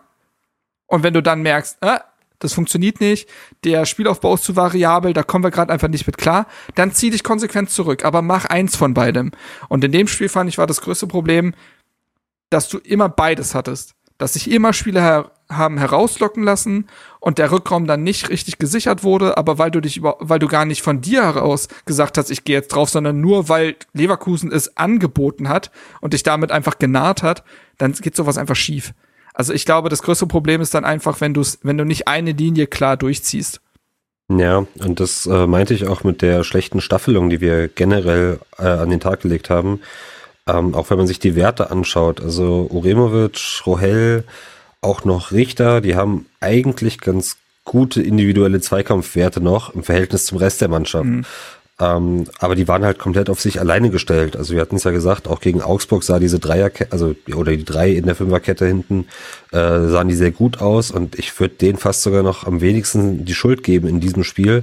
Es stimmten einfach die Abstände nicht, beziehungsweise die Absprachen nicht, wann man presst und wann man ähm, tief steht ich bin einfach ein Freund davon zu sagen, okay, wir sind im Abstiegskampf, wir fahren auswärts. Auswärts ist jetzt sowieso nicht unsere Stärke diese mhm. Saison. Mhm. Dann auch noch gegen Leverkusen. Dann würde ich mich freuen, wenn wir uns dem Gegner anpassen und irgendwie dreckig spielen erstmal, anstatt unbedingt unser Spiel durchsetzen zu wollen und daraus entsteht dann eben dieses nichts halbe, äh, nichts halbes, nichts Ganzes. Mischa, wie siehst ja. du das in der, also welche Ausrichtung empfindest du als richtig? Ja, ich habe mir gar nicht so viel Gedanken über die Ausrichtung gemacht. Ich muss sagen, was mir halt auch wieder gerade aufgefallen ist, und das ähm, passt ins Bild, ist, dass die halt immer anderthalb Meter vom Mann waren. Und das lag auch wieder an der Schnelligkeit, ähm, aber halt natürlich auch an dieser fehlenden Aggressivität. Ähm, an der Ausrichtung würde ich jetzt rückblickend auch behaupten, dass eine, eine defensivere Ausrichtung vielleicht gut gewesen wäre. Und um auch da nochmal das zu unterstreichen, das letzte Mal, dass wir in Leverkusen gewonnen haben, haben wir es mit so einem dreckigen 1-0-Sieg nach einer Ecke oder einem Freistoß von Boyata und dann einfach hinten reingestellt. Das waren die, das waren die Siege, ähm, die wir in Leverkusen so geholt haben oder das letzte Mal zumindest. Von daher rückblickend, ja, aber am Ende ist man immer schlauer und ja, deswegen. Ich, ich glaube, ja, ja, und wie gesagt, ich glaube auch, dass es halt einfach dann zieh wenigstens ein, eine Richtung durch, aber die Spieler waren so verunsichert, dass sie gar nicht mehr wussten, wo vorne und hinten ist. Also ich glaube schon, dass man einen Plan hatte. Ich finde, gegen Augsburg beispielsweise war der Plan ja sehr ersichtlich, dass man, man hat sich gut auf den Gegner eingestellt, die wissen schon, was sie unter der Woche machen, aber das erst war jetzt das erste Mal seit der ersten Halbzeit gegen Frankfurt so, dass man sich vom Gegner hat überrumpeln lassen und der Plan aufgrund dieser Verunsicherung völlig verloren gegangen ist. So und weil, also du kannst ja die Schnelligkeit von Leverkusen nicht matchen. Das geht nicht. So. Und entweder, wie gesagt, gibst du den einfach hinter der Kette gar keinen Raum, um das halt zu äh, unterbinden. Oder aber du störst so früh, dass der Pass auf Diaby und Co. gar nicht kontrolliert kommen kann. Und du im Mittelfeldpressing halt die Bälle gewinnst durch Toussaint, Giorgi und äh, ähm, Serda. Aber wie gesagt, entscheide ich für eine Richtung. Und ich glaube, das ist irgendwann im Spiel verloren gegangen. Wir haben in der 14. Minute zumindest noch die Chance von Marco Richter. Das war mal gut gespielt, sehr da mit einer sehr schönen Seitenverlagerung. Richter macht den Haken und der Schlenzer geht dann wirklich relativ knapp vorbei. Also das hätte auch eine Antwort direkt sein können. Danach hält Christensen noch gegen Asmun. Äh, da war, hatte Plattenhardt erneut Probleme gegen Frimpong und in der 21. Minute kracht es dann wieder. Es ist wieder über rechts, dieses Mal ist Uremovic der wenig zu beneidenswerte, der ja damals schon gegen Adeyemi das äh, Laufduell verloren hat, dieses Mal gegen Diaby. Ähm, da sieht man einfach die Geschwindigkeitsnachteile. Ähm, auch da ist es aber eben auch so, du kannst plump auf das Tempo von Diaby verweisen. Aber wie ich auch in meinem Artikel beim RBB geschrieben habe, das ist halt nur die halbe Wahrheit. Die ganze Wahrheit ist, dass sich Hertha, wie Puma schon beschrieben hat, von einem einfachen Doppelpass lassen sich drei Hertaner herauslocken und öffnen den gesamten Raum, so dass Oremovic sich auch denkt, ja geil, dass ihr mich jetzt ins Laufduell mit Diaby schickt, Leute. Wie soll das ausgehen? Ähm, und auch dann ist es eben so, dass äh, ein Pass in die Mitte, dieses Mal ist es dann eben Frimpong, auch da ist niemand da, auch da ging es härter in der Rückwärtsbewegung zu schnell, äh, der Ball dann reingeht. Wieder ist es fast Marco Richter, den noch von der Linie kratzt, aber ja, Puma, da, was fällt dir zu der Szene ein? Ja, da ist es halt einfach noch krasser. Also wir hatten es gesagt, beim 1-0 waren sieben Hertaner im Strafraum. Ähm, diesmal ist es umgekehrt, ja. Also mhm. wir haben, ich glaube, fünf waren es im Endeffekt, fünf äh, Leverkusener, die dort darauf warten, dass der Ball irgendwo hinkommt. Und es wäre schon unangenehm gewesen, wenn die den nicht verwandelt hätten. äh, es war ja auch noch recht knapp. Also Christensen war dran, glaube ich, und dann auch noch äh, mhm, Richter, ja. Richter, genau. Ähm, ja, im Endeffekt die Zuteilung vorher, da kannst du es nicht mehr verteidigen, aber vorher halt im Mittelfeld so einfach zerpflückt zu werden, das also hat wehgetan. Ja, das ist halt, das darf dir auf Bundesliga-Niveau nicht passieren. Also, dass du so naiv dem Gegner seine Stärken ermöglicht. Wie gesagt, das wird der Trainer vorher anders besprochen haben. Das wird vorher anders trainiert worden sein. Die, den, die wussten nicht mehr, wo denn der Kopf steht. Also, Hertha wurde auf einem ganz falschen Fuß in der Partie erwischt. Es, äh, und dann kassierst halt nach 21 Minuten völlig verdient das 0 zu 2. Äh, Frimpong muss dann angeschlagen raus in der 29. Minute, was bitter für ihn ist, für Hertha noch ganz gut, aber es sollte im, Nach Nachhinein ja auch nichts groß verändern, muss man dann ja auch sagen im Endergebnis. Ähm, ich finde auch im Anschluss, Hertha total die Sorge, schnell überspielt zu werden. Die beiden Treffer, das waren auch Wirkungstreffer, finde ich. Also in der Staffelung hat da gar nichts gepasst. Ich fand, das war die erste Partie, wo auch ein GRG davon überfordert war, die Mannschaft zu ordnen.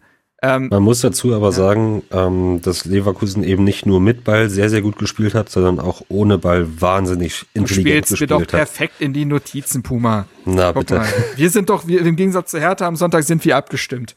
Ja, das, ähm, das groovt sich zusammen langsam. Es ist so, es ist so. ähm, denn das ist tatsächlich so, dass, also gegen den Ball musste Leverkusen nicht mal hochpressen, finde ich. Das einfachste Mittel der Welt, die haben einfach Herthas Zentrumspieler zugestellt. Also Toussaint und Serda waren abgemeldet. Auch ein Giergi im Zweifelsfall, wenn Wirtz raufgeschoben hat und dann das Moon. Ähm, aber vor allen Dingen eben Toussaint und Serda herauszunehmen hat bedeutet, dass Hertha nichts eingefallen ist, außer ein unkontrollierter langer Ball nach vorne nach dem anderen. Und auch da ist es wieder so, Leverkusen hatte vier Innenverteidiger, vier gelernte Innenverteidiger auf dem Feld mit Tatsuba, Ta, Hink Hinkapier und Kusunu. Und da vorne stehen Niederlechner und Luke Bacchio und müssen diese undankbaren Bälle festmachen.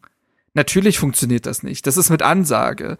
Ich hatte meinen RBB-Artikel auch mit einer dieser Szenen, die ist später, aber die beschreibt es vielleicht ganz gut aufgemacht. Es gibt die 70. Minute, in der Hertha, also Christensen spielt auf Rochelle und der hat alle Zeit der Welt eigentlich, um Gordon Spielaufbau zu spielen, könnten noch mal querlegen, vielleicht zu Kämpf und ist irgendwie so durch mental, dass der den einfach unkontrolliert nach vorne boxt und der wieder in den Reihen von Leverkusen verschwindet. Und sich alle Spieler wahrscheinlich denken, ja gut, jetzt dürfen wir wieder gucken, wie wir die Umschaltsituation verteidigen. Also ähm, ich fand auch, dass Hertha gegen den Ball erschreckend unkreativ war, erschreckend unpräzise und es ja eigentlich nicht sein kann, dass zwei Manndeckungen reichen, um eine Mannschaft auseinanderzunehmen. Aber in solch einem Status befindet sich Hertha eben. Dass Hertha so wenig Mittel haben, hat aufgrund der allgemeinen Situation, wie sie nun mal ist, dass solche einfachen Mittel reichen können. Und, und Leverkusen hat sich einfach intelligent auf Hertha eingestellt und die wussten, wenn Hertha das Spiel auslöst, dann ist es darüber, dass Serda und Toussaint den Ball treiben und in die generische Zone bringen. Wenn das nicht passiert, dann hast du niemanden, der einen Ball festmacht. Und dadurch ist Hertha ja nichts eingefallen bis zum Ende der Halbzeit. Also es war ja erschreckend einfach, wie man abgekocht wurde. Man, man kann vielleicht in dem Zuge auch sagen, früher, wenn, also nicht früher, sondern früher in dieser Saison, wenn wenn es mal nicht so gut lief, dann hatte man noch einen Luke Bacchio mhm. auf den Außenpositionen. Mhm. Das hat man in dem in der Formation natürlich nicht Juke. mehr. Und eine Juke, ja. Abs äh, genau, also zwei Spieler, die über Tempo über die Außen kommen mit Tempo über die Außen und die hast du jetzt nicht mehr. Ähm, und äh, ich fand, dass ähm, du hast ja dann auf der rechten Seite Richter, der es noch ein bisschen machen kann, aber auch nicht das Tempo von dem von ähm, Luke Bacchio hat. Und das heißt, das ähm, war auch nochmal ein Faktor, der vielleicht da mit reinspielt. Und dann ähm, ihr habt es ja auch vorhin schon gesagt, oder ich glaube, was du magst, wir sind jetzt auch, also das ist eine Kopfsache und, und wir sind im Abstiegskampf und einzelne Situationen bringen diese Mannschaft aus dem Konzept und so schnell geht's dann einfach und dann bist du gelähmt und dann, dann fällt dir auch nicht mehr viel ein. Und äh, das hat man einfach sehr gut gesehen. Ja, zu den Außen ich finde, das hat auch Leverkusen gut gemacht. Also Hertha wurde halt defensiv gebunden. Plattenhardt und Richter konnten kaum hochschieben, weil sie so viel Angst hatten, dass den Diaby wieder um die Ohren rennt, ähm, dass auch das nicht gemacht wurde. Also Herthas, äh, auch da, also Hertha war in den letzten Spielen auch deshalb gut, weil ein Plattenhardt gefährliche Halbfeldflanken geschlagen hat und ein Richter in die Tiefe gegangen ist. Hertha war aber defensiv so gebunden von Leverkusen, dass das nicht stattgefunden hat und man einfach auch nicht den Mut hatte, das auch mal zu probieren. Ich glaube, das Spiel hat ganz gut ähm, die Schwächen dieses Systems und Fünferkette ja, ja. aufgezeigt. Ähm, weswegen ich auch ein bisschen, also ich war nicht überrascht wegen der Aufstellung von Lucky Bacchio, aber mit dem Konzept, wie wir es dann spielen wollten, doch wieder. Ich hätte es verstanden, wenn wir von vornherein etwas tiefer gestanden hätten und ähm, unser Offensivweg über einen schnellen Lucky Bacchio geht. Das war so meine ähm, Assoziation, die ich denn damit verbunden habe, als ich ihn mhm. in der Startelf gesehen habe. Ich glaube, wenn wir diesen Pressing-Fußball spielen wollen, hat ein Nankamp einfach seine Vorteile in der Startelf, weil der eben doch deutlich dynamischer ist und ähm, Bälle besser festmachen kann. Dazu kommt, dass Luki Bakio einfach noch ähm, von der Form. Das hätte ich nämlich auch gesagt. Es ist nicht der Luki Bakio der Hinrunde. Genau. Ne? Ist auch nicht die Position, ist schon klar, aber es ist einfach rein spielerisch noch sehr limitiert und auch vom Einsatz her ist es noch sehr dünne.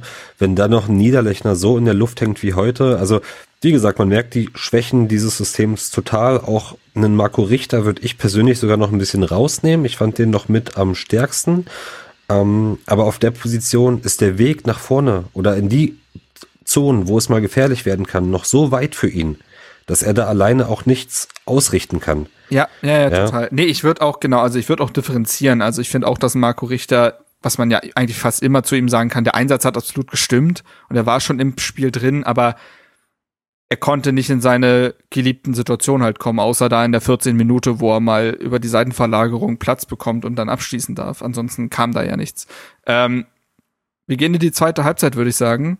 Stand zur Halbzeit 0 zu 2 damit war Hertha in dem Sinne noch gut bedient. Es war ja nicht so, dass es im Minutentakt gute Chancen gab und trotzdem war die Feldüberlegenheit von Leverkusen dann doch ähm, erschreckend. Zur zweiten Halbzeit ändert Sandro Schwarz personell nichts. Misha, hat dich das gewundert oder?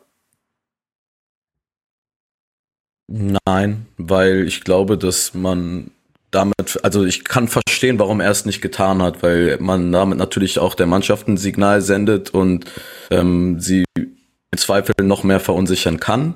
Es kann auch, ähm, auch, auch gut, ähm, also es kann auch einen positiven Effekt haben, aber auf der anderen Seite halt, wenn du dann den, wenn du dann umstellst, kann es halt äh, den, der restlichen Mannschaft, die auf dem Feld bleibt, verunsichern. Und ich finde, dass man zum Beispiel damals gegen Dortmund hat man, hat er vier Spieler gewechselt und ich fand, dass das die Mannschaft damals ein bisschen gebrochen hat. Hm. Und vielleicht dachte er sich dieses Mal, dass er es nicht macht. Ähm, aber ich habe so, so hart gar nicht dran gedacht, ob das jetzt überhaupt irgendwie einen Unterschied machen wird, jetzt in der Halbzeit wechseln zu müssen, weil weil das, das Spiel war für mich irgendwie schon gelaufen und ich hatte das Gefühl für die Mannschaft im Kopf auch. Hm. Puma, für dich dieselbe Frage und vielleicht weiterführend dann auch die Frage, wie Hertha in die zweite Halbzeit gekommen ist. Hm. Es ist ja nicht das erste Mal diese Saison, dass wir so eine erste Halbzeit spielen, wo man eigentlich denkt, das Ding ist durch. Mhm. Ähm, wir hatten es aber auch schon erlebt, dass wir auf einmal eine ganz andere zweite Halbzeit gesehen haben. Das lag immer wieder mit den Wechselnden auch zusammen ob vom System her oder von den Spielern, die Schwarz vorgenommen hat in der Halbzeit. Ähm, ich verstehe es trotzdem, wenn er jetzt darauf verzichtet hat, weil, äh, wie Misha schon gesagt hat, er hat es ja auch schon anders versucht. Also er hat es mit vielen Wechseln probiert, er hat es mit äh, zwei Wechseln probiert zur Halbzeit. Ähm, vielleicht hat man auch schon ein bisschen das Mindspiel im Hinterkopf, was die Kräfte angeht. Ähm, insofern, ja, ich wüsste jetzt auch nicht, wer in diesem Spiel den Impuls hätte bringen sollen, den man sich gewünscht hätte. Das ist für mich also, auch ein großer Punkt. Ich glaube, eine Einwechslung, das wäre fast eher Aktionismus gewesen. Das ist ja genau. an grundsätzlichen Dingen gescheitert und an allen. Also genau. vielleicht ein Mittelstädt für Plattenhardt, das hätte ich vielleicht noch gesehen. Ansonsten glaube ich, die Spieler, die zur Verfügung gestunden hätten. Also ein Dardai musst du da nicht mehr bringen. Ähm, einen Jovetic und einen Nankamp ändern in der Sicht auch nicht mehr viel. ich hätte Jovetic noch am ehesten als ja. weiteren Verbindungsspieler verstanden, hm. der wie, wie ich gesagt habe, also er schafft Verbindungen zwischen Mittelfeld und Angriff, was er Hertha sehr gefehlt hat in der Partie. Aber wir sprechen auch von den Jovetic, der wieder wochenlang raus war, ähm, der also auch nicht dieses Selbstverständnis in seinem Spiel hat. Ja, und ein Jovetic kann im Abstiegskampf auch ein Drei-Punkte-Spieler sein den du ähm, gezielt einsetzen musst, in meinen Augen. Mhm. Also nächste Woche gegen Mainz sehe ich es dann wichtiger und dann ist die Gefahr, dass er sich jetzt gegen Leverkusen auch noch verletzt, unnötigerweise, auch sehr hoch. Also da, das finde ich schon in Ordnung, leider, ja. Ähm, aber wie gesagt, ich glaube, die Optionen waren für dieses Spiel auch einfach nicht so gegeben, dass man da groß durchwechselt. Insofern hat man es versucht, mit den äh, elf Spielern zu richten, die auf dem Spielfeld in der ersten Halbzeit standen. Und ja, man hat sich ein bisschen besser reingefunden, war nicht ganz so aufgeregt, nicht ganz so durch den Wind und stand auch ein bisschen näher am Gegner. Äh, den Eindruck hatte ich erstmal objektiv. Ähm, man muss dazu sagen, dass es wie gegen Wolfsburg, wie gegen Dortmund, wie gegen Leipzig und Frankfurt. Bayern Frankfurt, das Ding ist zur Halbzeit durch.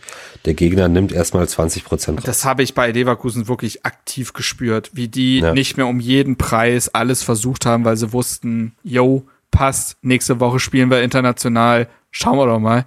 Ähm, und ich finde, das Hertha kommt etwas aggressiver aus der Halbzeit, aber Leverkusen hat sich davon nicht wirklich beeindrucken lassen. Du hast in der 50. Minute immerhin den einzigen Schuss, den einzigen Torschuss, also Schuss aufs Tor, neben dem Elfmeter, den wir später besprechen werden, von Dodi Lukebakio, der mal aus der Distanz Radetzky äh, prüft. Ähm, vorher hatte man endlich mal im Mittelfeld auch einen guten Ballgewinn, das muss man auch sagen. Also das äh, war ein ähnlicher Ballgewinn wie damals gegen Dortmund, als man das äh, Anschlusstor gemacht hatte. Aber ja, ähm, ich finde, wie gesagt, Leverkusen kocht das sehr schnell wieder runter, baut sehr schnell wieder Dominanz auf. Ähm, in der 55. pariert Christensen einen Dia Schuss von Diaby aus der Distanz gut, ist da gut in der Ecke. Ähm, es war wieder mal zu schnell in, in, davor für Hertha in der Kombination. Man ist wieder nur hinterhergelaufen. Ich fand weiterhin ein großes Problem war, also Manndeckung ist durch eigentlich ein einfaches Mittel zu brechen und zwar Bewegung im Ballbesitz. Du musst dich von deinem Gegenspieler lösen. Das hat mir bei Hertha total gefehlt. Es war, war viel zu wenig Bewegung im Ballbesitz. Es gab keine Verbindungen, kein, nicht genug Anspielstationen. Dadurch deswegen ja immer dieser verzweifelte lange Ball. Daran ändern auch Boesos und Jovetic nichts, die in der 58. für Serda und Niederlechner kommen. Also da hat sich gar nichts verändert im Spiel. Ich finde, dann macht Leverkusen sogar richtig Druck nochmal.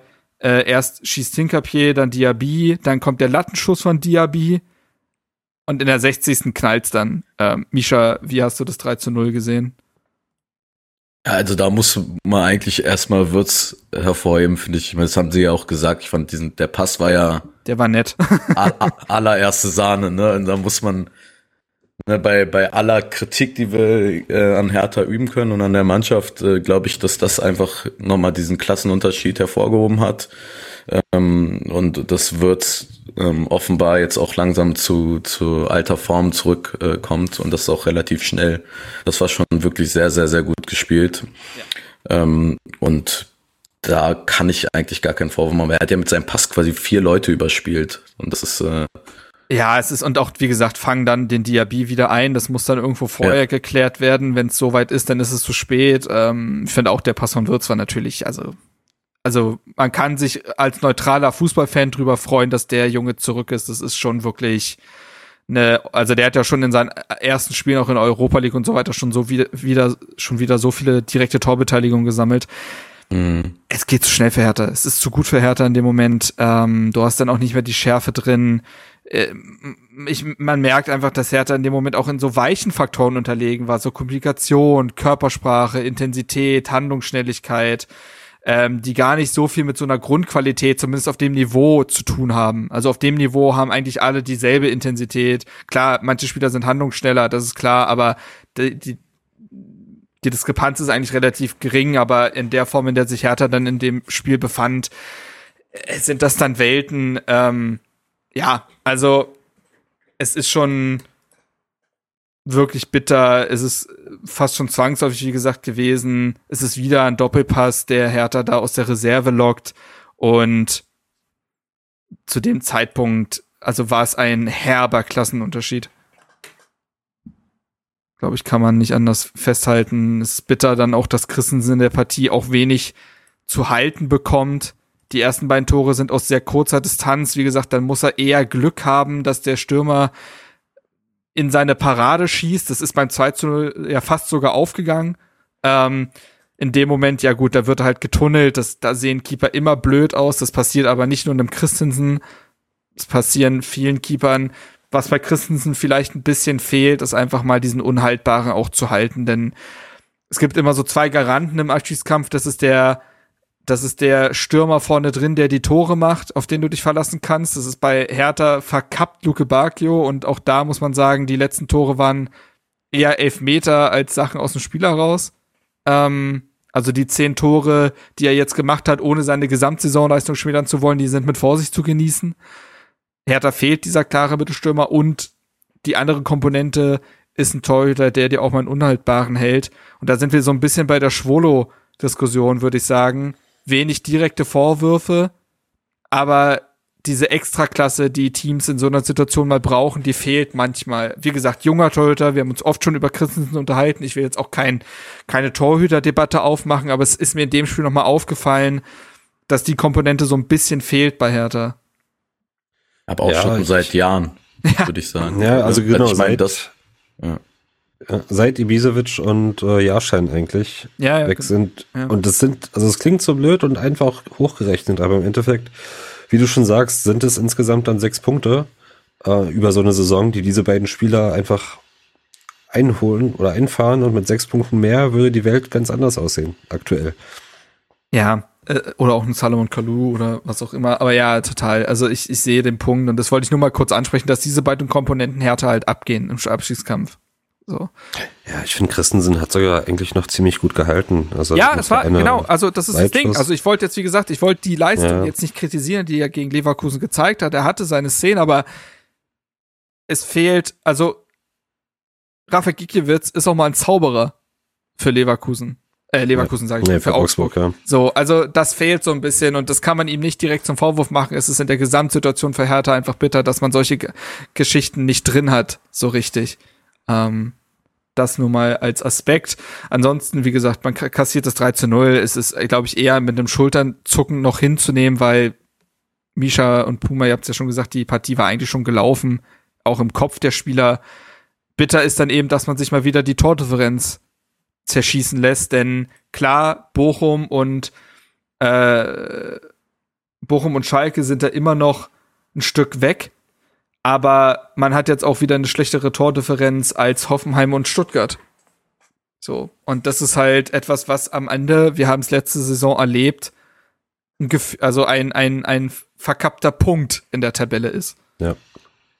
Ja, nicht das war ja auch in der, in der, in der Zeit vorher war das ja auch nicht so. Also es ist ja auch erst seit der Winterpause so. Davor haben wir die Spiele eigentlich alle immer nur mit einem ja, Torunterschied verloren. Und das ist, das war ja ein bisschen unsere, unsere, unser Bonus, den wir halt uns jetzt wirklich Spiel für Spiel verspielen, ein bisschen. Ja.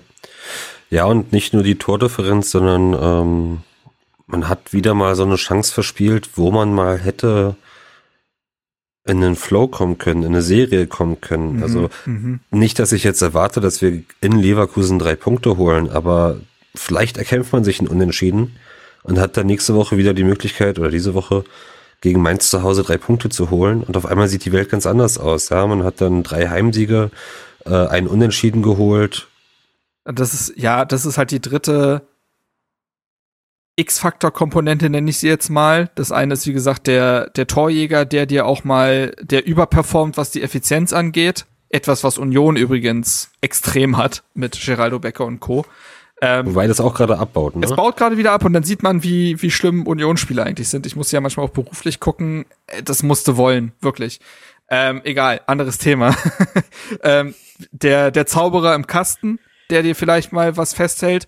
Und darüber hinaus eben härter gelingen keine Überraschungssiege. Etwas, was Augsburg zum Beispiel drin hat. Augsburg holt sich mal einen Sieg gegen Gefühl, äh, gegen ein gefühltes Leverkusen. Leverkusen. Haben sie gegen, gegen Leverkusen, Leverkusen ja, ja. haben sie gewonnen. Ja, mhm. So, Ne, ähm, Bremen hatte das am Anfang der Saison drin, haben sich dadurch ein bisschen Selbstverständnis reingeholt. Ähm, das fehlt Hertha total. Auch mal diese Spiele, auch das ist wieder, es kann ja kein direkter Vorwurf sein, gegen Mannschaften wie Dortmund und Leverkusen nicht zu gewinnen. Auf eine gesamte Saison gesehen fehlen Hertha aber solche Überraschungen. Ja, und die Liga ist aber so eng, dass eigentlich wirklich jeder jeden schlagen kann. Also bis er jetzt auf Bayern, da muss man vielleicht nicht mit den drei Punkten rechnen. Dortmund, die jetzt eine brutale Serie gestartet haben, ja. Aber das ist ja auch eher die Ausnahme bei denen. Und ansonsten kann jeder jeden schlagen. Und ähm, diese, dieses Bewusstsein dazu, das, das verschwindet aber aus den Köpfen, wenn du es einfach nie hinkriegst. Ja, ja, ja, das ist ein guter Satz. Das stimmt. So, ähm, ja, ja, es wirkt bei Hertha einfach nicht möglich. Ähm, ja. Gut, kommen wir zum Anschlusstreffer vielleicht, um in der Partie fortzufahren. In der 66. Minute wird Plattenhardt von Tabsobar gelegt. Da ist man mal aggressiv auf den zweiten Ball gegangen in Form von Plattenhardt, das kann man wirklich sagen. Ähm, hat auch vorher mit dem Pass eine gute Tiefe gefunden. Das war einfach eine gelungene Situation. Plattenhardt bleibt in der Szene, holt den Elfmeter raus, ist auch ein klarer Elfmeter. Ähm, und Luke Bakio verwandelt souverän. Also es gibt wenig Konstanten bei Hertha, aber dass Luke Bakio äh, eiskalt Elfmeter verwandelt, ist einer der wenigen. Es ist der Anschlusstreffer, der aber jetzt nun, naja, es ist, äh, es löst jetzt nicht gerade nochmal die zweite Luft aus. Ähm, es gibt, finde ich, dann eben mehrere Szenen hintereinander, in denen Hertha völlig unnötig früh den Ball in der eigenen Hälfte verliert, also sich auch gar kein Momentum aufbaut nach dem Anschlusstreffer. Ähm, Nankam kommt dann noch für Giorgi, bringt noch ein bisschen Grundaggressivität rein. Ich erinnere an die Szene mit Jonathan Tah. Äh, da war wenigstens mal ein bisschen, bisschen Stimmung in der Bude. Ähm, aber auch da dann äh, in derselben Minute fällt ja dann das 4 zu 1. Es ist wieder, es ist wieder ein Doppelpass, mit dem Hertha rausgelockt wird. Es ist wieder der Raum dahinter, den diesmal dann Adli beläuft. Hertha verteidigt halt völlig naiv äh, und dann hat Adli Platz, verwandelt den. Ja, und es ist einfach erschreckend, finde ich, äh, mal wieder zu sehen, wie viel langsamer Hertha in jeder äh, Situation agiert, wie unkoordiniert das Ganze ist. Es hat einfach nochmal gezeigt, zum hundertsten Mal in dieser Partie, dass man mit den Köpfen nicht da war. Und das kann sich Hertha in der aktuellen Situation nicht erlauben. Und das ist dann, ich finde, der das darfst du dir auch gegen Augsburg nicht erlauben, was man nicht getan hat, aber jetzt mal im übertragenen Sinne. Leverkusen ist einfach nur aufgrund der Grundqualität einer Mannschaft, die diese Fehler stärker bestraft. Aber das Ei hat sich Hertha in der Partie oftmals selber gelegt. Das ist mir ganz wichtig festzuhalten. Also so wie ich finde, dass man klar sagen muss, dass es gegen Dortmund trotz des Ergebnisses eine in meiner Meinung, äh, also in meiner Welt ist, war das eine ordentliche Auswärtsleistung, weil man viele Prinzipien ähm, eingehalten hat und einfach gegen eine Mannschaft im Flow verloren hat, die, man hat es jetzt wieder gegen Leipzig gesehen, der die Tore einfach so zufliegen. Ähm, und hier hat man es aber dem Gegner aufgrund eigener Defizite und unerklärlichen Fehlern einfach leicht gemacht. Und das darf dir gegen keinen Gegner passieren. So. Ähm, ja, gut, dann ich moderiere die Partie mal kurz zu Ende, dann kommen wir zu den weiteren Themen. Es ist Kenny und Schunic kommen für Richter und Luke Bakio, das ist dann in, im Endeffekt egal, die Partie plätschert dann halt dahin. Hertha bleibt in den letzten Minuten zahnlos, es kommt nichts mehr und Leverkusen gewinnt diese Partie völlig verdient mit 4 zu 1. Puma, was ist, was ist zu dieser Begegnung noch zu sagen? Ohne jetzt quasi schon in den Ausblick zu geraten, denn das machen wir ja gleich. Nee, das will ich noch gar nicht. Es ist nur so unglaublich schwer in Worte zu fassen, weil das diese Thematik ist, die uns immer und immer und immer wieder einholt, dass man eine schlechte Phase irgendwie übersteht, sich wieder rauskämpft, ähm, die Hoffnung entwickelt, dass es doch mal in eine andere Richtung gehen könnte. Ja, wie gesagt, ich habe es angesprochen, dass man vielleicht mal eine Serie startet, so ein bisschen. Und auf einmal aus dem Nichts hat man eben nicht die Niederlage, sondern wieder dieses kopflose Spiel, wo man das Gefühl hat, die Jungs sind nicht bei der Sache, die haben irgendwelche anderen Themen im Kopf. Ähm, einfach, ja, was im Endeffekt einfach unerklärlich in dieser Situation ist ich finde es halt, ich, ich versuche mir das auch noch zu erklären irgendwie, wie das sein kann, dass man nach drei, dreieinhalb guten Leistungen, wenn man die zweite Halbzeit gegen Frankfurt noch dazu rechnet, äh, so einbricht. Also wie gesagt, dass man gegen Leverkusen verliert, dass man gegen Leverkusen unterlegen ist, wenn die einen guten Tag erwischen. Das ist ja geschenkt. Aber die Art und Weise ist einigermaßen indiskutabel. Schwarz finde ich wählt auch die absolut richtigen Worte nach der Partie. Das gibt einem immer wieder Mut, dass ich finde, dass Sandro Schwarz die pa Spiele sehr sachlich beurteilt und das dann wieder in der Trainingswoche dann auch versucht umzusetzen. Also in den letzten Jahren hat, hatte Hertha ja oft Trainer, wo man sich nach dem Spiel gefragt hat, welche Spiele die denn da gerade gesehen haben. Das nehme ich unter Sandro Schwarz nicht wahr. Ich finde, er beurteilt die Partien sehr fair und er hat seine Spieler auch sehr klar kritisiert für die Leistung. Aber nochmal, um den eigentlichen Punkt anzusprechen, wie es sein kann, wieder so einzubrechen, fühlt sich die Mannschaft nach drei guten Leistungen, wovon eine auch verloren gegangen ist, aber zwei gewonnen wurden, schon wieder zu gut, um gegen Leverkusen von der ersten Minute an 110 Prozent zu geben, um es mal populistisch zu formulieren. Ich habe manchmal das Gefühl, dass trotz insgesamt eher ausbleibender Ergebnisse und trotz einer prekären Tabellensituation es zwei ordentliche Spiele braucht, damit die Mannschaft schon wieder denkt, naja, läuft ja. Ich kann mir das nicht anders erklären. Also da, da also, und dann wirst du natürlich gegen Leverkusen überrumpelt. Also dass du dann innerhalb dieser Partie Verunsicherung aufbaust, das ist ja logisch irgendwo in der Situation, in der sich Hertha befindet. Ich verstehe nur die die Herangehensweise allein in den ersten Minuten der Partie dann irgendwie nicht. Ich bin da noch am Rätseln. Ich glaube, die versteht niemand so richtig. ja, also, ist, ja, klar, da sitzen, wir sitzen seit ja vier Jahren hier und fragen uns das, aber. Ja, nicht nur wir, also die werden sich das auch fragen und die Sportpsychologen werden auch rätseln und gucken, woran es liegt, ja. Und ich meine, äh, ist ja das Erschreckende, also seit vier Jahren reden wir darüber und seit vier Jahren, ich glaube, der Kader hat sich dreimal äh, komplett umgewandelt. Es liegt nicht an den Spielern, die irgendwas noch im Kopf haben oder so. Ja, zum Teil schon. Die, das wird ja auch übergeben irgendwo. Also. Ja, ja, ja, ja, sicher. Auf der anderen Seite, ja, also du schaffst es ja auch, die Spieler irgendwo denn darunter zu ziehen. Ich meine, so ein Niederlechner, der hat Einsatz gezeigt. Der hat in seiner Stunde, wo er, also Stunde Spielzeit, sieben Kilometer abgerissen. Davon zwölf Ballaktionen. Also das ist brutal erschreckend, wo das verpufft, ja, dieser ja, Einsatz. Ja. Ja, es ist, wie gesagt, also da können wir jetzt wahrscheinlich auch ewig im Trüben fischen. Es ist nur etwas, wo ich mich frage, was, was, was macht Konstanz aus? Irgendwo. Und ja, Misha, hast du irgendwie, irgendwie einen Take dazu?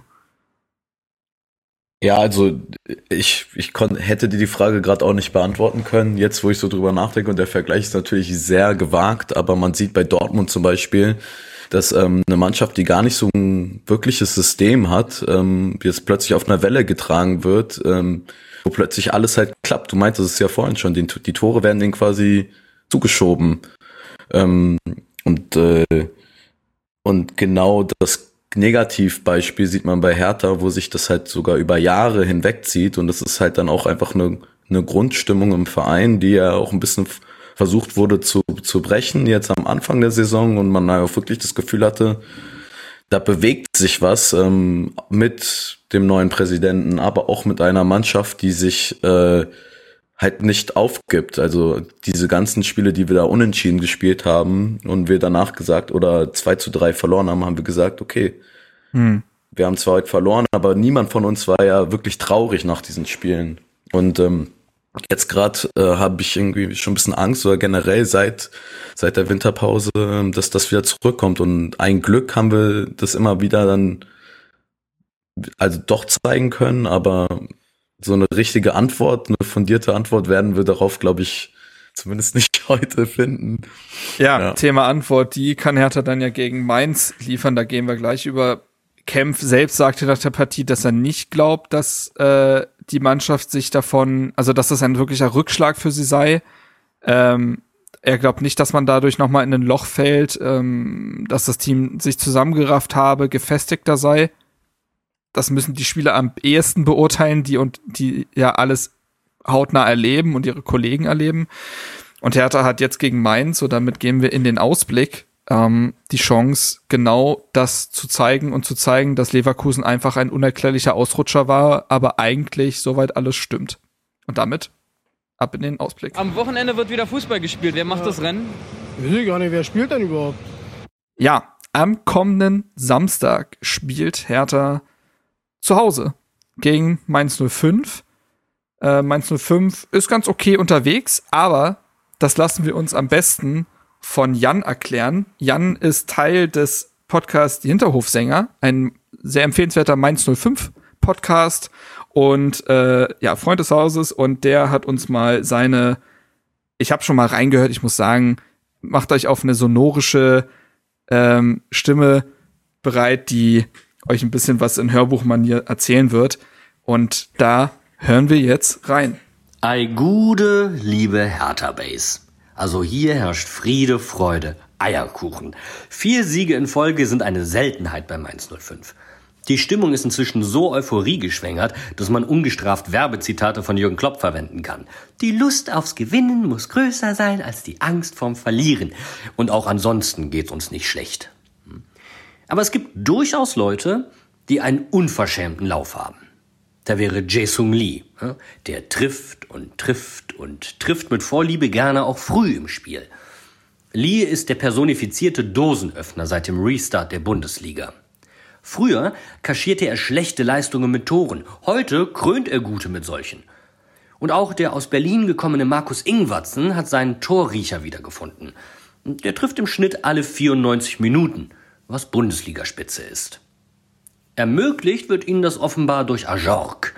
An dem soll ja auch die Hertha interessiert gewesen sein. Noch hat er erst einmal selbst getroffen, aber abseits dessen einen starken Eindruck hinterlassen.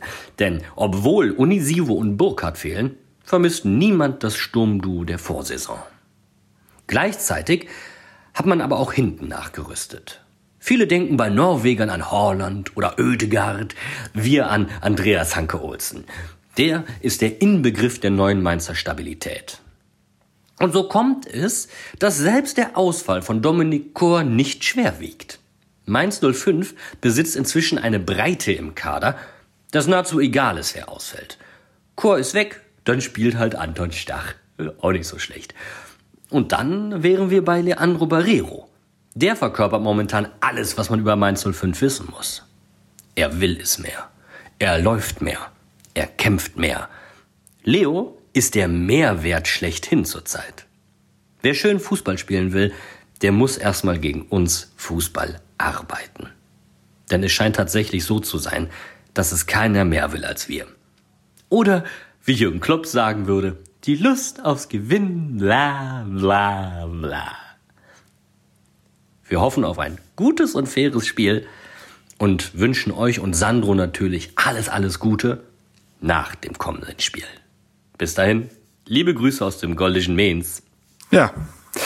Vielen lieben Dank nochmal an der Stelle, Jan. Sollte mein Film irgendwann mal äh, mein Film, mein äh, mein äh, Leben irgendwann mal verfilmt werden oder vertont werden, ich rufe dich an. Also, das ist sehr, sehr schön. So, also gehen wir auf das ein, was er gesagt hat.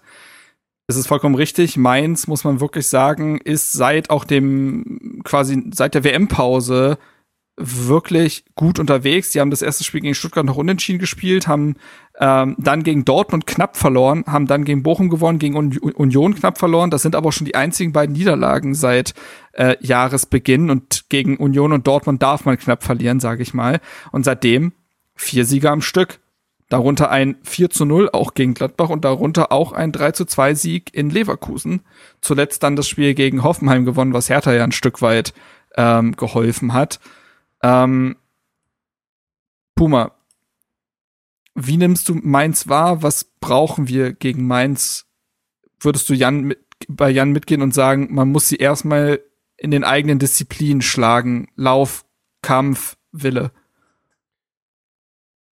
Ja, ähm, kurz vorweg, also nach der Ansprache irgendwie habe ich so das innere Bedürfnis, die drei Punkte zu nehmen, hübsch zu verpacken, in so schönes Geschenkband mm, und so mm, mm. und den Mainzern mit mitzugeben am Samstag.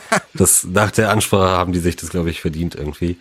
Aber er hat definitiv recht, dass man die erstmal äh, in den Basics schlagen muss und das machen die, das haben die in der Hinrunde schon ähm, so gemacht, die haben nicht gut gespielt, die haben auch da nicht so gepunktet, wie man es erwartet hätte, oder ich zumindest nicht. Aber aufgrund der Basics sind sie jetzt auch nicht unten mit reingerutscht. Mhm. Und jetzt findet sich ähm, da noch mal so einiges. Sie haben im Winter auch noch mal nachgebessert. Äh, er hat es auch angesprochen mit Ajurk. Spricht man ihn so aus? Ja, ne? Ajurk. Wir, wir, wir fragen mal Chris nachher. Aber ähm, ja, in dem war auch mal Hertha interessiert. Das ist soweit richtig. Du bist ja in Mainz. Nee, aber die haben, die haben die Basics drauf, finden jetzt noch zueinander und ähm, holen auf diese Weise die Siege ein. Es ist so ein bisschen das, was Hertha unter Sandro Schwarz sein will, habe ich auch das Gefühl. Auch nicht so weit weg, weil Sandro Schwarz ja auch aus der Mainzer Schule kommt. Aber genau. ja. Ja, und das ist, ähm, er hat noch einen interessanten Satz gesagt, und zwar, dass Mainz im Moment die Breite hat, ähm, Ausfälle gut zu kompensieren und ähm, wo wir auch vorher drüber gesprochen hatten, was unser großes Problem ist. Ich glaube, das ist eines dieser Probleme. Wir haben brutale Probleme, wenn ein Spieler ausfällt. Und das mhm. ist im Moment nur Ijuke. Aber wir spielen seitdem anderen, schlechteren Fußball als in der Hinrunde. Und ich will mir gar nicht vorstellen, also ich glaube, einen größeren Ausfall haben wir sonst aktuell gar nicht, oder? Nee, also Willi Konga ist jetzt halt ja, nicht so ja. das zentrale Problem, aber ja. ansonsten. Nein. Ich will mir nicht ausmalen, was passiert, wenn sich jetzt ein Toussaint oder ein Richter verletzt. Weil dann ja, geht total. gar nichts mehr. Ja, und ja. ja, diese Breite, die fehlt uns sehr. Thema Kaderplanung. Ähm, ja, eben auch ein Sandro Schwarz wieder einen Schutz zu nehmen. Ne? Was bleibt ihm denn viel übrig, wenn solche Spieler ausfallen und er keine Alternativen hat? Du kannst einfach nicht denselben Fußball spielen. Genau, richtig. Und ähm, es wird nur über einen Kampf gehen. Es wird über das nötige Spielglück gehen, was man sich aber auch erarbeiten muss. Ähm, und ja, aber also ich meins ist so gut drauf und zeigt es eigentlich so ein bisschen wie Union schon über die letzten Jahre, was man machen muss, was wir eben nicht machen. Ich finde auch, das hat sich auch eben durch die Spieler, die Jan erwähnt hat, auch gefunden. Also Hanke Olsen hat da in der Innenverteidigung für Stabilität gesorgt. Ajorg, muss man sagen, man sieht, warum ein Freddy Bobic ihn auch haben wollte, warum es aber auch eben unrealistisch war, ihn zu holen. Er hat allein jetzt sechs Millionen gekostet und kann, glaube ich, durch Bonuszahlungen noch teurer werden. Das ist eben ja, auf der anderen Seite ist er nur eine Million teurer als Willy Konga. Ähm, das kann man auch so wiederum ähm, sehen. Ähm, aber und das im Winter, ne? Und das im Winter. Wobei man da eben sagen muss, dass er im Sommer deutlich teurer war, weil er eine starke Vorsaison gespielt hat und in der Hinrunde für Straßburg hat er eben gar nicht getroffen. Das hat den Preis sicherlich gedrückt. Aber ja, ich finde Ajork, ich habe ihn jetzt auch ein paar Mal gesehen. Guter Spieler, ey.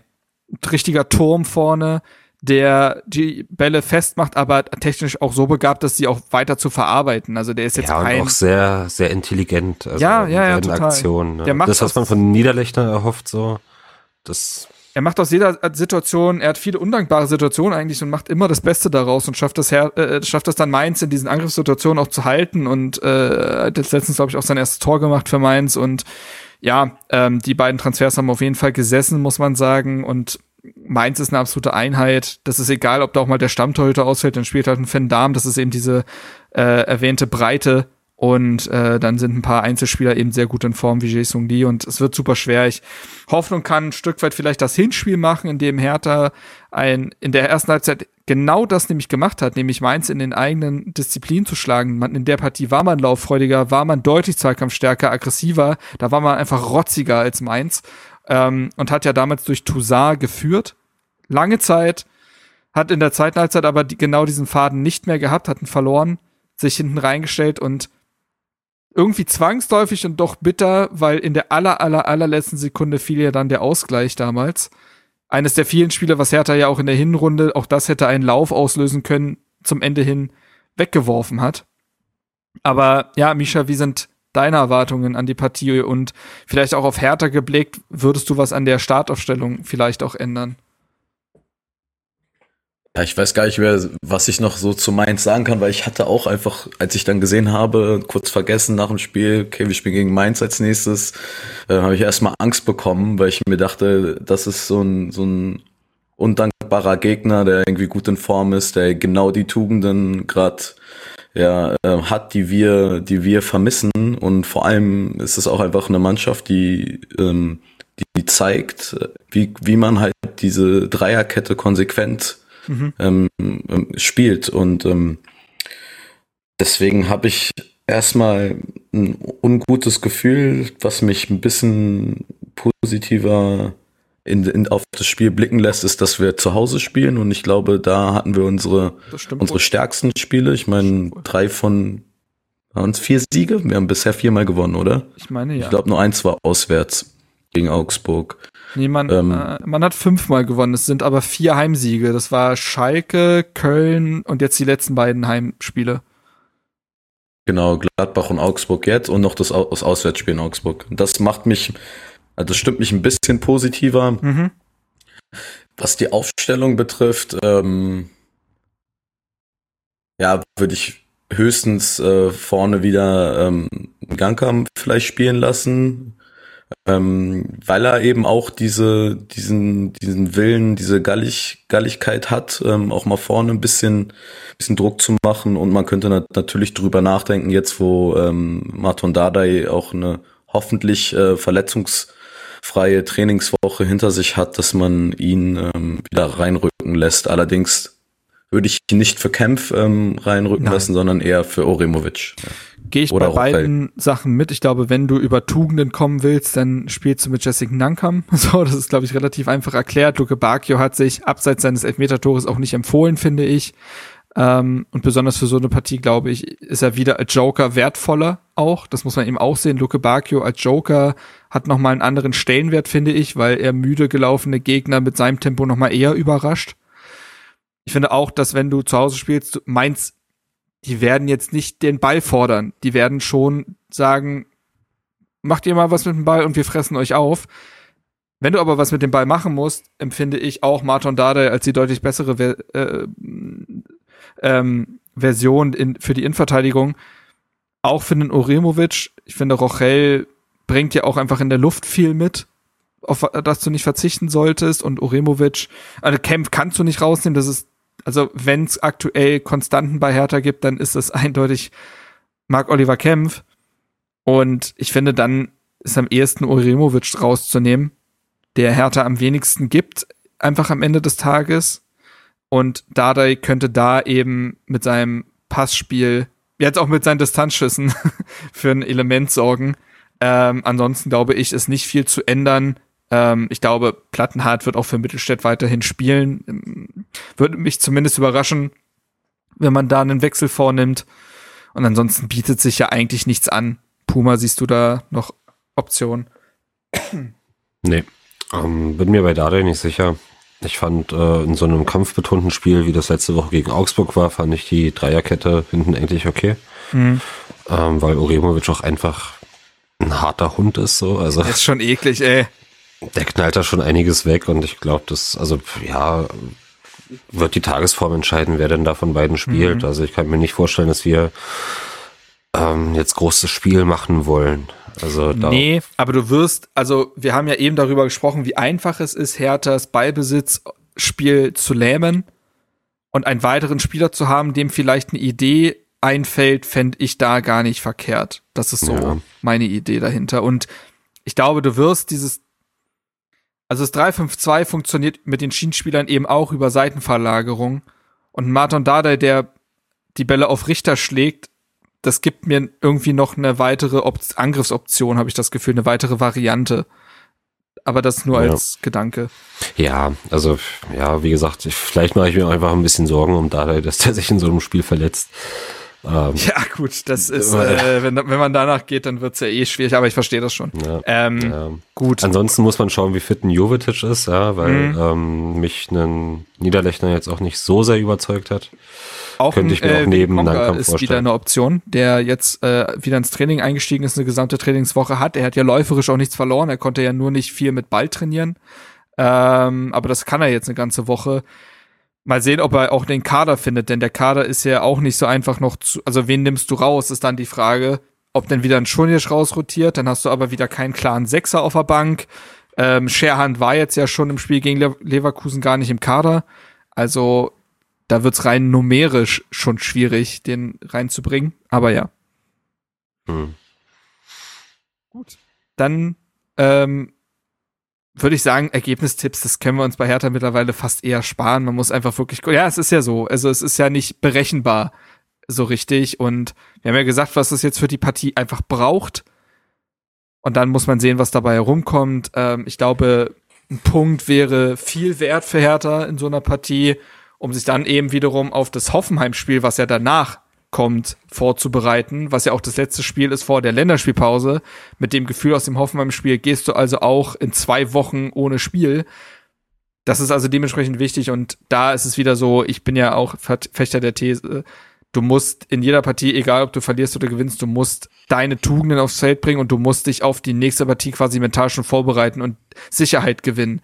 Das hat man ja gegen Dortmund gesehen. Du spielst, du verlierst 4 zu 1, spielst aber ordentlich bist dann dementsprechend fürs nächste Spiel hast du mehr Selbstverständnis. So. Und deswegen muss jetzt die Mannschaft eben den Beweis antreten, nach Leverkusen nicht in ein Loch zu fallen. Und dafür ist Mainz aber fast schon wieder undankbarer Gegner. Gut, dann haben wir es tatsächlich geschafft an der Stelle. Vielen lieben Dank, Puma und Misha, besonders Misha in dem Fall natürlich als Debütant hervorzuheben, aber Puma mittlerweile auch wirklich, du bist auch, du bist der Mark Oliver Kempf dieser Runde. Auf dich kann man, Ach, auf dich kann man sich verlassen. Du bist auch ein harter Hund hier. Also, ja, mit meiner Allergie, du, das ist ja, ja, ja, ja. nicht, nicht mit zu Dass es jetzt schon Allergie gibt, ist ja auch absurd. Also das kann ich das mir gar nicht total vorstellen. absurd, vor allem es schneit. Aber ich sag mal, also mit mir ist halt auch wirklich nicht gut Kirschen essen. Ne? ja, der hat sich, äh, Puma hat sich für den Podcast hier fit gespritzt. Das so, ist äh, wieder. Wie mit Obstallergien. Ja, ja, ja, ja. Äh, Misha, du hast die Ehre, jetzt noch einen Song auf die Auswärtsfahrt-Playlist zu werfen. Ich äh, zuck schon mal mein Word-Dokument, um den absoluten Banger, den du hier gleich präsentieren wirst, zu notieren. Was ist es geworden? Ja, ein, ein Glück hast du mir vorher auch Bescheid gesagt. Konnte ich mir nochmal Gedanken machen. Ähm, ich habe mir ausgesucht ähm, L'amour toujours von Gigi D'Agostino. Mm, jawohl. Ähm, Finde ich gut. Grü Grüße gehen raus an Steven äh, für eine unfassbare äh, Playlist, die er ähm, auf, auf, äh, auf Spotify auch hat und die unsere Auswärtsrückfahrt aus Bochum ähm, für wirklich drei Stunden absolute Ekstase äh, sehr stark. ja, bestimmt hat. Das war wirklich sehr, sehr gut und hat irgendwie damals äh, die Wunden ein bisschen heilen lassen. Überragend. Ja, ist auch ein Song, der auch wieder so ist. Warum hatten wir den noch nicht drauf? Eigentlich offensichtlich. Sehr, sehr gut. Ja. ja. Puma, du hast nicht zufällig noch irgendwas rumliegen? Nö, ich, ich heb mir das jetzt immer stückweise auf. Sehr, sehr gut. Für die wichtigen Momente einfach da sein. Auch da wieder der Kämpf. Da, so ist er. So ist er halt. So. So, alles klar, Freunde der Sonne. Dann haben wir es geschafft. Wir entlassen euch in eine Woche, in der ihr euch auf das tolle Heimspiel gegen Mainz freuen könnt. Ich bin ausnahmsweise mal wieder am Stadion. Das wird schön. Freue ich mich drauf. Also noch. äh, ich habe vor, vor einen Tag vorher eine Magenspiegelung. Mal sehen, was unangenehmer wird. Oh. Ähm Aber das wird schon passen. Freunde der Sonne, das war's. Euch eine schöne Zeit. Vielen lieben Dank fürs Zuhören. Die Kanäle von uns findet ihr überall. Und das war's. Ciao, ciao. Hau he. Tschüsseldorf. Ciao, ciao.